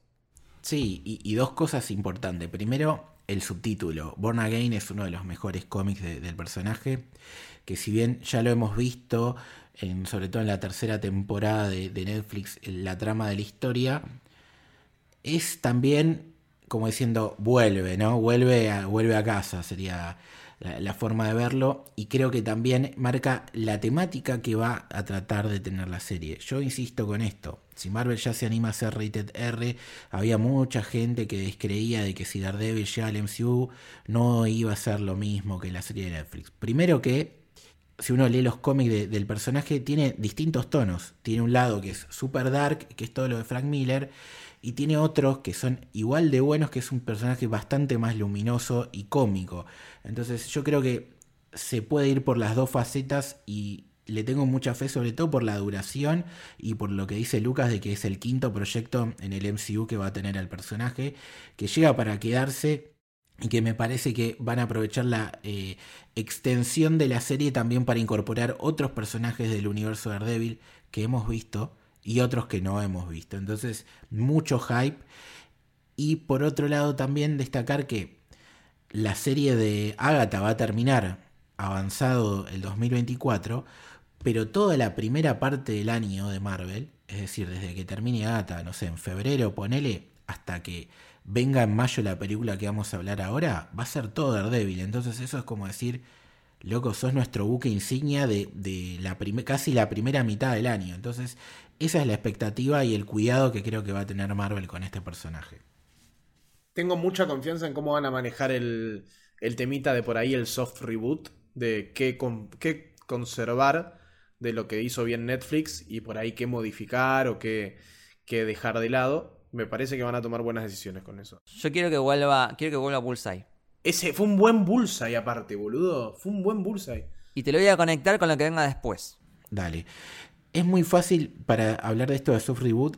eh, Marvel la tiene facilísima. Una vez que ya nos mostraron el multiverso, no hace falta que te cuenten nada, simplemente continuando ciertas cosas, con diálogos, con, con presencia de personajes, con cosas que pasan en la trama, y modificando otras, te da a entender de que el de la serie Netflix es de otro universo, Parecido, ponele, pero con cosas diferentes. Claro, que el de este le pasaron cosas iguales en muchos casos y en otras distintas. Es tan simple como eso. Y es perfecto. De última, si no entendiste algo, te ves la de Netflix y dices, ah, claro, a este pibe le ha haber pasado esto. Y esto no. Bueno, nos vamos a mayo del 2024. Una película que ya lo digo hoy, eh, no le tengo nada de hype. Nada de hype. Eh, espero que el tráiler me haga lo mismo que me pasó con la película de Black Panther que es Capitán América New World Order, el Capitán América de Falcon. Sí, no sé si hay mucho para hablar sobre esta película porque no se sabe tanto, pero yo creo que es un segundo intento de Marvel para tratar de establecer a Sam Wilson como Capitán América porque eh, creo que la serie de Falcon Winter Soldier no resultó como ellos esperaban que resulte. Eh, ellos esperaban por ahí que termine la serie y nosotros ya sintamos cariño por esta nueva versión de Capitán América y hay mucha gente que to- todavía no, no la termina de aceptar. Eh, yo creo que tiene que ver con, con una serie que no fue sólida y que tuvo muchos problemas. Y que también es difícil venir después de un personaje tan icónico como el de Steve Rogers de Chris Evans. Eh, es como querer pasar la página demasiado rápido cuando tenés un pedazo de personaje súper bien desarrollado, súper bien construido, que ya con la primera película, con, ya con The First Avenger, ya estabas adentro y ya lo amabas. Eh, entonces me parece que es de vuelta intentar eh, que la gente acepte a Sam Wilson como Capitán América, tratar de que la gente pase de página, vamos a ver cómo sale. Pero bueno, no, no se sabe mucho de esta película. No se sabe nada, no se sabe nada, básicamente. Lo único que espero que no sea igual que la serie, que hasta la llegada de Miss Marvel era para mí el peor producto de la fase 4 de Marvel. También por temas de guion, acá con la excusa de la pandemia en el medio, eh, no, no me convenció en absoluto. Y en lo personal, eh, no sé, digan qué piensa. El actor que interpreta a Falcon no es un tipo que me parezca muy dotado ni muy carismático, entonces no me llama mucho la atención.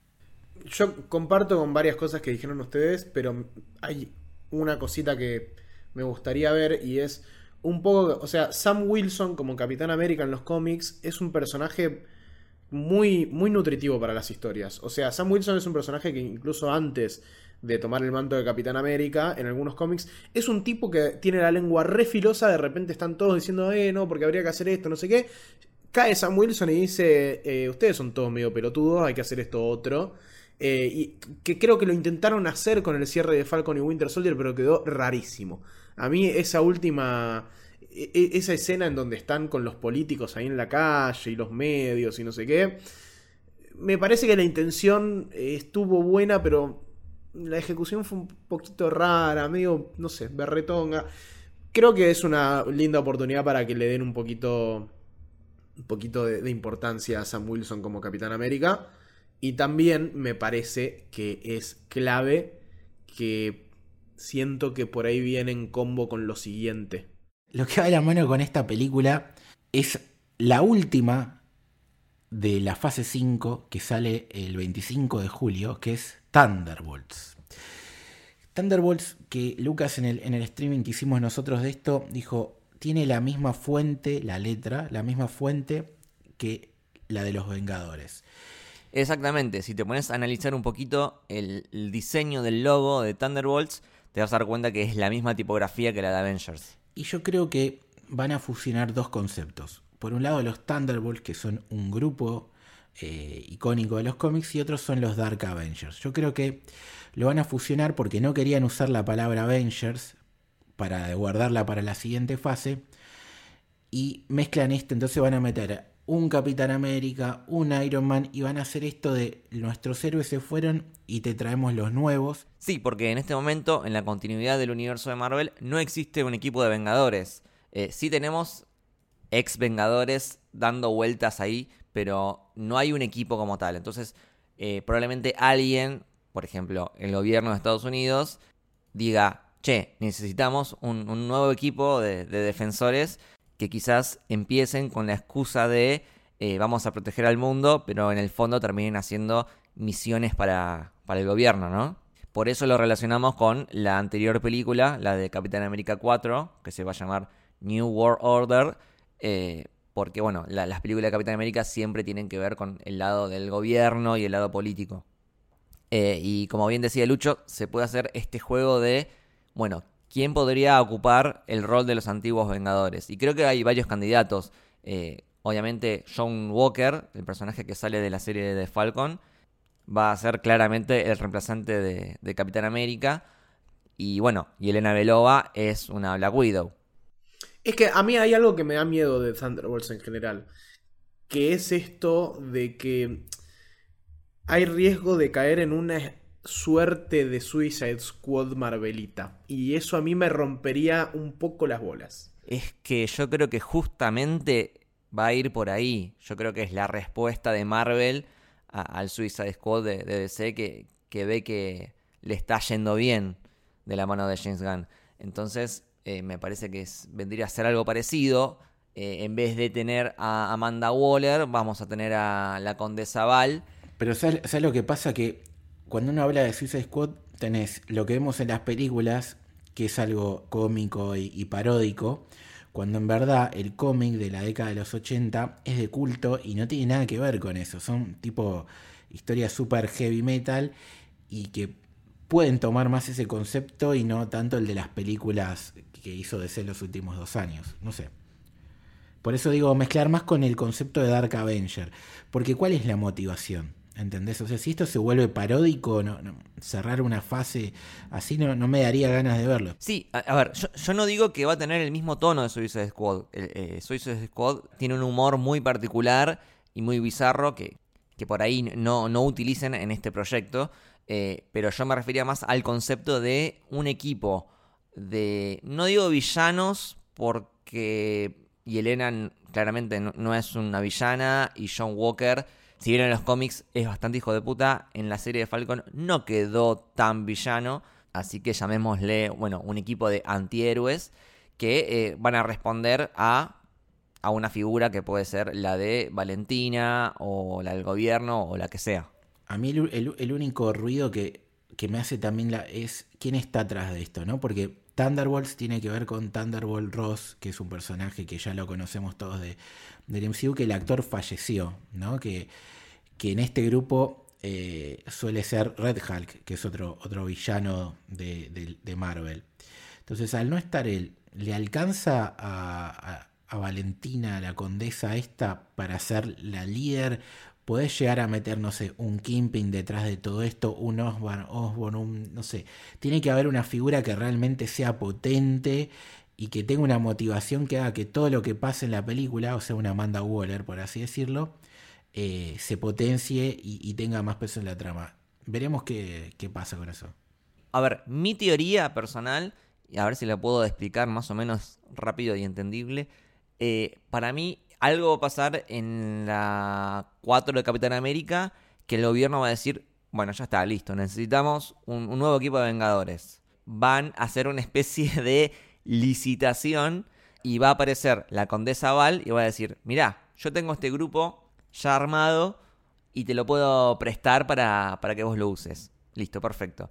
Eh, al pueblo se lo van a vender como los nuevos Avengers, pero después va a terminar pasando exactamente lo que decía Steve Rogers en la Civil War. O sea, va a ser un grupo que responda a los intereses de la agenda de- del gobierno de turno, ¿no? Y eso va a terminar haciendo que los manden a alguna misión que eh, tenga algún fin eh, medio turbio y que, como pasa en Suicide Squad, después eh, este mismo equipo se dé cuenta de que los están utilizando como, como una herramienta, como un arma, eh, y, se rebelen contra eh, ese gobierno o contra el personaje de Julia Dreyfus. Así que listo, yo ya tengo escrita la película, le voy a mandar el guion a, Kevin Feige. Este, incluso, bueno, si quieren, seguimos con el tema de los candidatos. Eh, habíamos hablado de Capitán América, de Black Widow. Abomination tranquilamente podría ser un reemplazo de Hulk. Vemos que lo están metiendo en todos lados. Estuvo en Shang-Chi. Ahora va a estar en She-Hulk, que va a tener un rol eh, bastante importante ahí. Y este eh, por ahí es más falopa, pero me encantaría. Si retoman la continuidad de Daredevil de la serie de Netflix, podrían traerlo a Bullseye, que justamente la, la postcréditos de esa tercera temporada terminaba con él.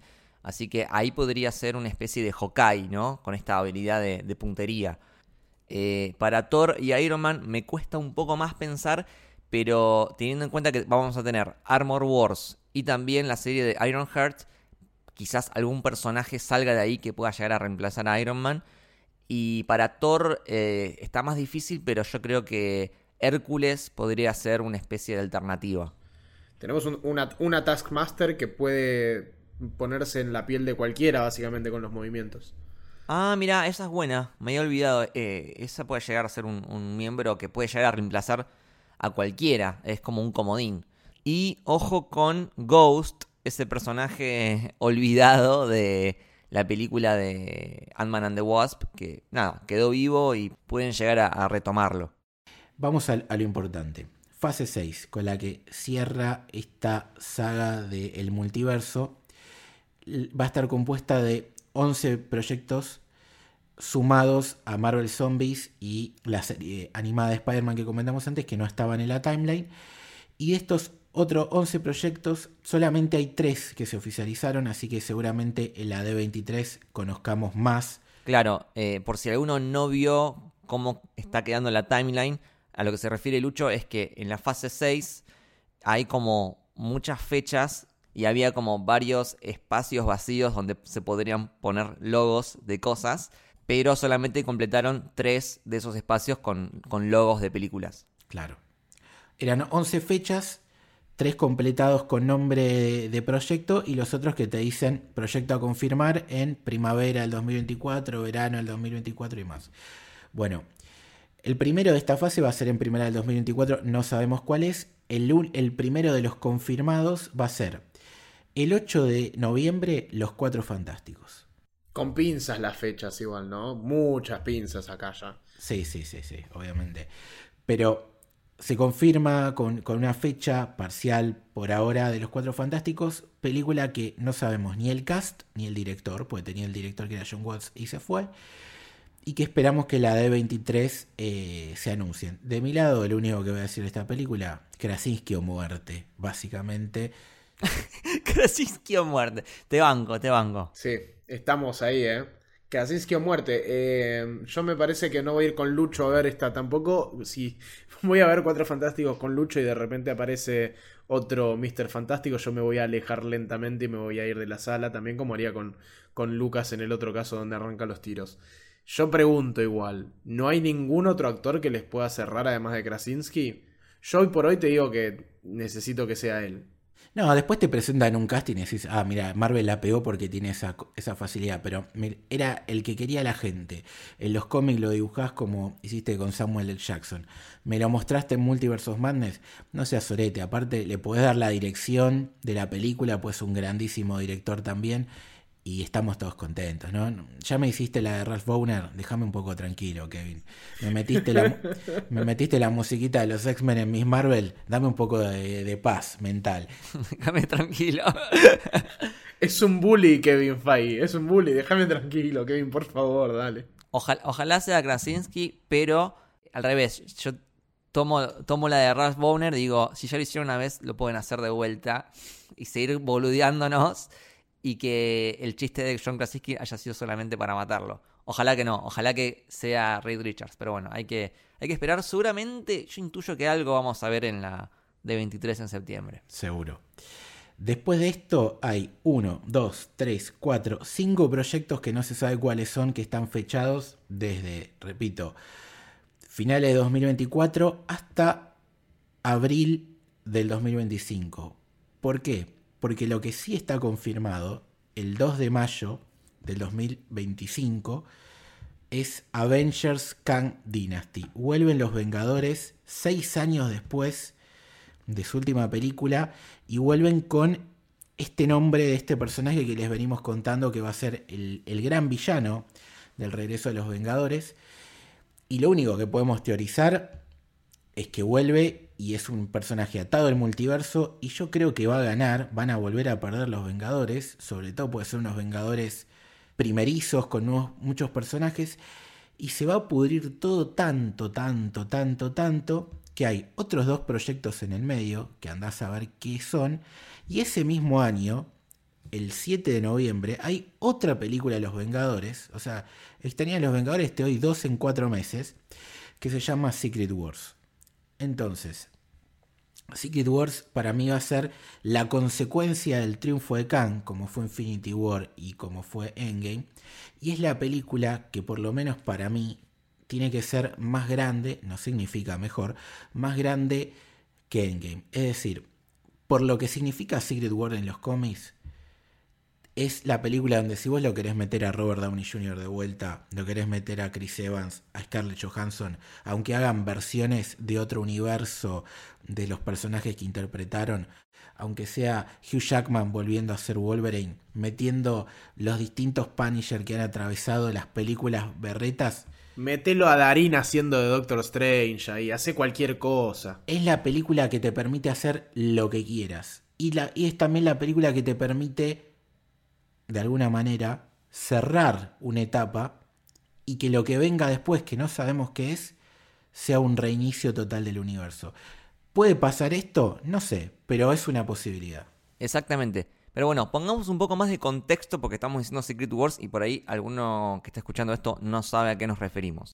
En los cómics, Secret Wars fue un evento que se usó algo así como el anti-multiverso. Es decir, a nivel editorial, cuando vos tenés tantos universos, tantas versiones de los mismos personajes que fuiste desarrollando a lo largo de los años, eh, por ejemplo, tenías, bueno, el universo principal, el 616, tenés el universo Ultimate, que es, por ejemplo, de donde sale Miles Morales, tenés el universo de Marvel Zombies, tenés el universo 1602 que mencionamos antes, eh, tenés eh, el universo apocalíptico de Old Man Logan, Y llega un momento que tenés tantas líneas de cómics que sentís que se te está yendo de las manos y que el lector se siente un poco perdido dentro de, este, de esta cantidad de líneas argumentales. Así que haces una especie de mashup, metes todo en la licuadora, haces que todos estos universos se enfrenten entre sí y sacás como resultado un único universo,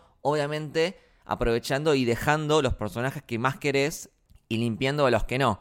Entonces eh, tenés como la posibilidad de terminar formando un, equipo con personajes de diferentes universos que de otra forma no, se hubiesen podido encontrar. Es que mira, te voy, a, dar un ejemplo que en este caso creo que va a ser invertido de lo que solía ser.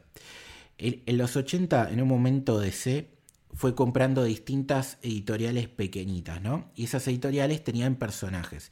Entonces los fue metiendo de golpe y la gente decía, che, pero en este Superman tiene bigote y en este Superman tiene cana y, no entendían, ¿viste? No podían continuar las historias y crearon un evento que se llamó eh, Crisis en Tierras Infinitas, en lo que básicamente hicieron, cohesionaron todo en una sola historia y se arrancó de cero la continuidad.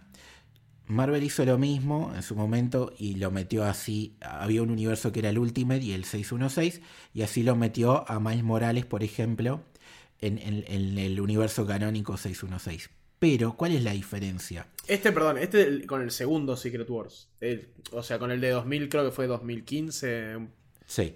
Ese con el segundo. El otro era más un evento donde se juntaron todos los superhéroes y se cagaron a trompadas. El otro era tipo, el, queremos hacer el crossover más grande de los cómics, poneme a los Teletubbies peleando contra Thanos ya mismo. Claro, o sea, primero vino eh, Secret Wars, después vino Crisis en Tierras Infinitas en, Marvel y DC, pero el concepto de, de unir universos es de Crisis en Tierras Infinitas que Marvel se lo replicó en el segundo Secret Wars, que es el que estamos diciendo. Ahora, la diferencia, ¿cuál sería? que Marvel empezó este proyecto, todo este universo, sin tener a los X-Men, a los Cuatro Fantásticos, eh, a Spider-Man. Entonces, una vez que le ponele que juntan y mezclan todo y hacen una cosa que terminamos todos extasiados y cierra, le permitiría a Marvel empezar una fase 7, que sería como la fase 1.2 de alguna manera, donde desde el principio empezás a contar una historia donde el Capitán América existe y está Wolverine, donde eh, Namor está también, donde están los cuatro fantásticos. Es decir, contar la historia que hubieran podido contar si desde el principio hubieran tenido la CIP. Entonces es lo contrario a lo que pasaba en los cómics. Acá no es que compraste otros proyectos y los sumas, sino que como te faltaban y vos los fuiste adquiriendo después con el tiempo, los recuperaste, si quisieras, que repito, no significa que va a pasar, después de Secret War Marvel podría reiniciar, empezar de cero la continuidad, meter nuevos actores para hacer de, Iron Man, del Capitán América, actores más jóvenes, y tener otros 20 años de, de película, si querés. Sí, yo creo que como dijiste antes, va a ser un evento mucho más grande que el de Endgame, porque no va a ser el cierre de tres fases, sino que de alguna forma va a ser el cierre de seis fases y vas a tener muchos más grupos conformados, porque van a estar los nuevos Vengadores, en los que puede estar, por ejemplo, Sam Wilson, She-Hulk, Shang-Chi, Ant-Man. Vas a tener a los jóvenes Vengadores, de Marvels, Guardianes de la Galaxia. Vas a tener, eh, por ejemplo, a unos Midnight Suns, con Blade, Moon Knight y Werewolf by Night.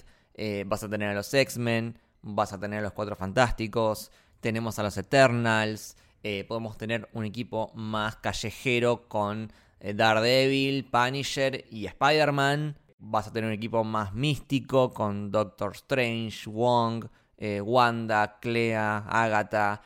puedes tener un equipo más del lado de Thor.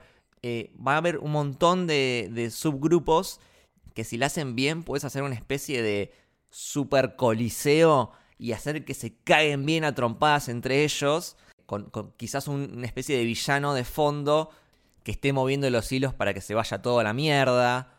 Eh, creo que tiene el potencial para hacer algo súper mega épico. Sí, clave. Para mí, yo lo vengo diciendo. Para mí, eh, te revelo, perdón, te revelo un poco lo que venías diciendo. Para mí, Doom tiene que tener un producto propio. Serie, película pero necesita para mí ser un personaje que cuando lleguemos a Secret Wars, si es que tiene la, ¿no? como la, importancia, el peso para, esta, para este producto, como es en los cómics, tenemos que tener un background del tipo que nos mueva todo. O sea, para mí es un personaje que da para muchísimo. Yo me la voy a jugar y lo digo mientras estamos grabando esto, antes de que salga la película. Para mí en Black Panther lo introducen de alguna manera a Doom. No sé cómo, Me vuelvo loco. pero me la recontra juego que va a ser la primera vez que aparezca. Pero bueno, creo que no es casualidad que eh, un par de proyectos antes de todo esto es la película de los Cuatro Fantásticos. Y bueno, si hablamos de los Cuatro Fantásticos, hablamos de Doctor Doom. Y ojo con Kang, que Kang también está relacionado a los Cuatro Fantásticos. Entonces, esa película me parece re importante para lo que viene después en las dos películas de Avengers. Hay que ver cómo juegan con, esos dos personajes. Eh, no sé, estoy teorizando, pero por ahí Doctor Doom se hace aliado de Kang y, juntos hacen mierda todo. Y después por ahí Doom lo caga a Kang y le roba el poder y, la Secret Wars la, la ejecuta a Doctor Doom. Andás a ver lo que hacen. Sí, y, y tenemos también cosas cósmicas, ¿no? Están los celestiales por ahí, están eh, ya entidades cósmicas, como vimos en la película de Thor. O sea, puede pasar cualquier cosa, no lo sabemos. Lo que sí está claro es que hasta el momento las cartas puestas sobre la, mesa terminan con Secret Wars. De ahí en adelante no sabemos más. Y de hecho tenemos que conocer ocho proyectos mínimo de esta fase 6 que, que seguramente nos lo digan en la D23. Y lo que podemos decir a la gente es, uno, hay cosas que todavía no sabemos cuándo van a estar, pero sabemos que van a estar. Unas películas de Spider-Man, Deadpool, Los Mutantes, si es que van a salir acá o serán en este posible o no reinicio a partir de fase 7, andás a ver cuándo. Claro, ojo que los mutantes no sean. ojo que no estén haciendo todo esto justamente para que los mutantes puedan ser sumados de forma orgánica y que por ahí hasta acá lo único que hagan es mostrarnos mutantes en otros universos. Que sería una buena forma de que después cuando arranque ya la, la fase 7 con la nueva. Con, este nuevo universo por ahí más, más con todo ya de base, que ya sepamos quiénes son los mutantes y, y no nos agarre tan, tan en bolas en ese sentido. Después otra cosa que no sabemos es la secuela de Shang-Chi, de Eternals, de Thor, Doctor Strange, que seguramente van a estar, pero no sabemos cuándo ni dónde. Hay un proyecto que estaba confirmado y que para mí, por suerte, no, no sabemos nada, que es Armor Wars, que la verdad que es la serie de la serie de War Machine que a nadie le interesaba y creo que a Kevin Feige tampoco se hizo el boludo y la borró del mapa. Y después están estos rumores semi confirmados, que era la, la película de Nova y de Wonder Man, que era una serie, que no, no se dijo nada. Así que eso vamos a ver en, en la D23 eh, si se actualiza un poquito todo esto faltante. Y lo otro que podemos decir es que antes de- del panel este del MCU se anunciaron que Marvel había comprado trademarks, había registrado marcas y que muchas de esas se confirmaron. Por ejemplo, eh, Avengers Khan Dynasty, el Capitán América New World Order, los Thunderbolts, eh, Avengers Secret Wars. Y hay otras que quedaron en, en el aire y que tranquilamente podrían ser utilizadas y que hay que ver. Por ejemplo, la película de Nomad, que ya en su momento se había dicho con la vuelta de, de Steve Rogers, o siendo una precuela de, de algo que no vimos, o, una, o su regreso, eran los Maynard Sons, era de Black Knight, era algo de los celestiales, que era como, no sé. Había un Avengers Eternity War. No sé, falopa. Falopa, muchas de estas cosas pueden ser registradas y después terminan siendo un videojuego, puede ser una atracción de un parque, porque Un cómic.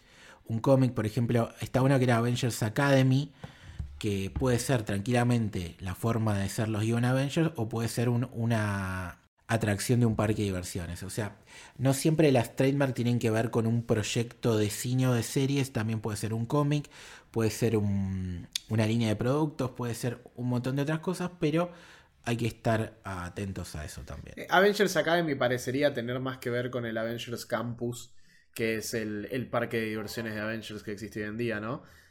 Sí, pero no me extrañaría que a los jóvenes Vengadores los introduzcan en el MCU a través de una serie que se llame Avengers Academy en vez de una película.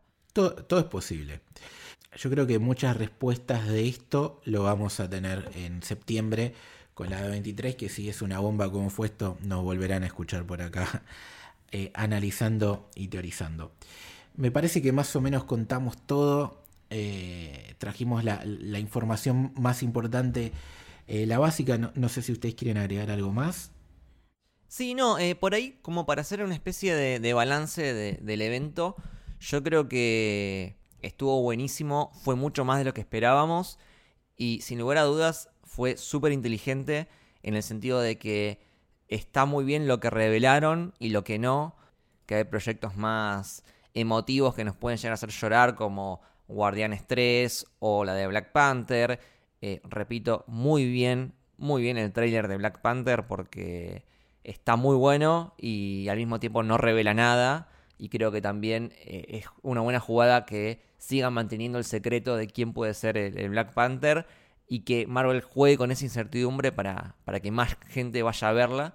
Y creo que también fue muy inteligente en eh, anunciar películas de Avengers cuando tanta gente venía eh, exigiendo que haya una película de Avengers, diciendo que Marvel ya no tiene rumbo, eh, diciendo que van a dejar de ver películas de Marvel. Bueno, ahí tenés dos películas de Avengers. Al que tenía dudas, ya no las tiene. Y yo quiero dejar una reflexión, no para debatir ahora, eh, porque quiero que el oyente se lo lleve para pensar en la casa de tarea, pero digo, ¿no nos estaremos apurando un poco? Si recién ahora se está abriendo el multiverso, de hecho, pensábamos que, se iba a terminar de abrir con Doctor Strange y no pasó. Todavía no termina de explotar todo eso. Y que ya nos estén diciendo que en tres años van a cerrar esa saga del multiverso. Entonces digo, ¿te va a dar el tiempo para terminar de abrirlo y exprimirlo bien antes de, de cerrarlo? Y segundo, en tres años, ¿vas a tener verdaderamente el tiempo para desarrollar bien un nuevo grupo de Vengadores y que realmente sintamos cariño por ellos y que nos preocupe lo que les pase en Secret Wars? Puede ser que lo logren, pero creo que están jugando mucho a, contrarreloj acá. Así que nada, para pensar. Pero bueno, en cuanto al evento en sí, un balance súper positivo. Estamos súper contentos y entusiasmados por lo que se viene. Eh, y súper subidos a la Marveleta. Y para mí que me gusta mucho la planificación eh, verlo a Kevin Feige con, la línea de tiempo atrás, con todos los logos ordenados y, poder ver todo el camino que te espera, es algo lindo. O sea, tiene su mística y creo que eh, es un sello de Marvel. Sí, sí. Yo creo que, fue una, una, movida inteligente que, nunca sobra la, información y la comunicación en, la vida en general, así que me parece bien. ¿Vos, Ian, una reflexión? Sí, yo creo que Marvel tiene algo que es que le gusta a veces malcriar a su público un ejemplo de esto es, por ejemplo, con las postcréditos, ¿no? Que ahora de repente no hay postcréditos o la postcréditos no es la revelación de, un nuevo mega villano y todo el fandom de repente bardeando la película, bardeando la postcréditos, bardeando que Kevin Feige nos boludea, que esto, que lo otro. Y con los anuncios así me parece que está pasando lo mismo. Como que, fíjense que no hubo un gran anuncio de toda la fase planificada durante cuando, un año fue, más o menos. No, de hecho, mira, las únicas películas nuevas que no sabíamos nada son las de los Vengadores. Todo lo demás ya lo habían contado. Es un tema de, es lo que digo, Marvel malcría mucho con estas costumbres que después cuando quiere correrse un poco, de repente Internet le salta la yugular, que me, parece un poco una boludez. Pero bueno, la verdad es que yo estaba medio como que no quería que revelen tanto, pero me pareció que fue el punto justo. Me pareció que hay mucho que va, a ser modificado de esto. Mucho. Sí, porque dos películas de Avengers el mismo año, no sé, permitime dudar. Sí, totalmente. Porque es un montón de laburo y, y más teniendo en cuenta que es Secret Wars, lo que dijimos antes, que es algo enorme. Y aparte es en noviembre, o sea, se te mueve mes y medio, mes y 30 días, no sé. O sea, es muy fácil que eso quede para 2026, ponele. Y con todo lo que hay antes, o sea, con todo lo que se puede atrasar, esto puede ser replanificado, esto puede ser recontratrasado. O sea, me gusta que dejen como tanta incógnita, sobre todo en la fase 6, pero al mismo tiempo aprecio ¿no? Que el fandom en general se quede conforme con, con la información que brindan. Ahora bien, sigue habiendo una queja constante de que ahora hay mucho contenido y muchas horas de contenido y una sobrecarga constante. Y yo creo que esto reafirma que el camino es por ahí. Esto reafirma que, bueno, muchachos, Disney Plus nos está pidiendo esta cantidad de horas de contenido y nosotros vamos a cumplir. O esto por, por, ahí reafirma que ahora Kevin Feige tiene ganas de dar más contenido y esto va a ser con más contenido. Esta es la nueva forma de contarnos historias. Con 12, 11 proyectos por año Eh, si no te gusta, porque son 12, 11 proyectos por año y nada más, entonces te va a dejar de gustar esto. Ahora, si no te gusta que se cuiden poco algunos productos, que es algo que se viene hablando y que me parece una crítica más racional, hay que tener cierto cuidado, porque es muchísimo esto. Es un montón, y ya me pareció que Miss Marvel fue un primer ejemplo de un producto que yo no entiendo cómo se les ocurrió decir lárgalo así, macho, ya está. Es que a mí me está pasando eso, ¿eh? Que estoy encontrando agujeros de guion, inconsistencias, eh, efectos visuales mal terminados. Sobre todo en las series un poco más que en las películas. Y a mí me da la sensación de que al ser tanta cantidad de producciones, le están dejando de prestar tanta atención a la calidad final de los productos y están dejando pasar cosas que antes no dejaban pasar. Entonces a mí me parece que hay que mejorar algo. Si van a seguir haciendo efectivamente esta cantidad de proyectos por año, tienen que encontrar la forma para que la calidad se siga manteniendo eh, a la par de la cantidad. Es que la película son, es un grupo de trabajo de principio a fin. Puede pasar en alguna que otra película que alguien mete mano. Pero en la serie estamos viendo que por ahí son seis capítulos, seis, seis directores. Son seis capítulos, seis, ocho guionistas. Eso es lo que hay que cuidar un poquito más. Y que no es tan difícil y yo creo que lo pueden hacer. Y me parece que Kevin Feige va a tomar nota de los errores. Y a nivel CGI creo que también hay algo que hay que mejorar. Se les está exigiendo demasiado a los trabajadores de efectos visuales. Hay muchos reportes de gente que la está pasando muy mal, sobre todo con el tema de llegar a las fechas, las horas extras todo eso. Y, ciertamente yo veo que está afectando a los productos. Creo que hubo una especie de retroceso en, en los efectos especiales, como que las películas de antes tenían mejores efectos que las de ahora. Eh, insólito, pero bueno, eh, ahí hay algo que hay que cambiar porque no está bueno lo que le está pasando a los trabajadores de, de efectos visuales. Sí, eso tiene que ver también con la pandemia y que hizo que todo se condensara. Yo creo que quizás ahora que se está normalizando un poco más el mundo, eso, por más que Marvel tenga muchos proyectos eh, y estando ya separados en el tiempo eh, y marcados más o menos la fecha, eso se puede calmar un poco y ojalá que no, no haya explotación. Lo último que quiero decir, que, nos olvidamos, que no es para menos, es que Kevin Feige confirmó que Daredevil y Spider-Man van a ser equipo. No sabemos si una película de, de Spider-Man, si en la serie Daredevil, pero es otro de los mismos y de lo que la gente quería ver. Así que eso es solo una foto de lo, de lo que se nos viene. Yo creo que pinta para equipo callejero. Va, va por ahí. Que, que necesitamos un poquito de eso. Eh, bueno, muchísimas gracias, Ian, por acompañarnos en este recorrido por el futuro de Marvel. Siempre es un placer eh, charlar con vos, así que nada, gracias por acompañarnos y si querés pasar tus redes. La gente me puede seguir en todas las redes de Pizza Birra Marvel, nos pueden buscar en Instagram como Pizza Birra Marvel o eh, pueden entrar directamente para escuchar eh, cualquier episodio que quieran, tanto de los primeros como de los de ahora en pizzabirramarvel.com. Tenemos un Twitch que es arroba Pizza Birra Marvel también y nos encuentran ahí también hablando dos, tres veces por semana de todas estas cuestiones y con un tono mucho más agresivo, digno de Twitter y de Internet, pero estamos ahí, estamos ahí. Y a mí personalmente en arroba iansilver con B larga punto oc en Instagram. Eh, les agradezco muchísimo por haberme invitado. Yo ya la verdad manejo un nivel de comodidad con ustedes que puedo decir cualquier barra basada al aire y, y, me siento completamente impune. Así que gracias por la invitación. Como siempre, hermoso estar acá. Nada, muchas gracias a vos y recomendamos todo lo que hace Pizza Birra Marvel. A vos, Lucho, ¿dónde te puede seguir la gente? A mí en L Torres Toranzo, Torres con S Toranzo con Z. A vos, Lucas. A mí me siguen como arroba lukebashi con me corta y en Twitter y en Instagram. Al podcast lo pueden seguir como arroba camino héroe en Twitter y camino del héroe en Instagram.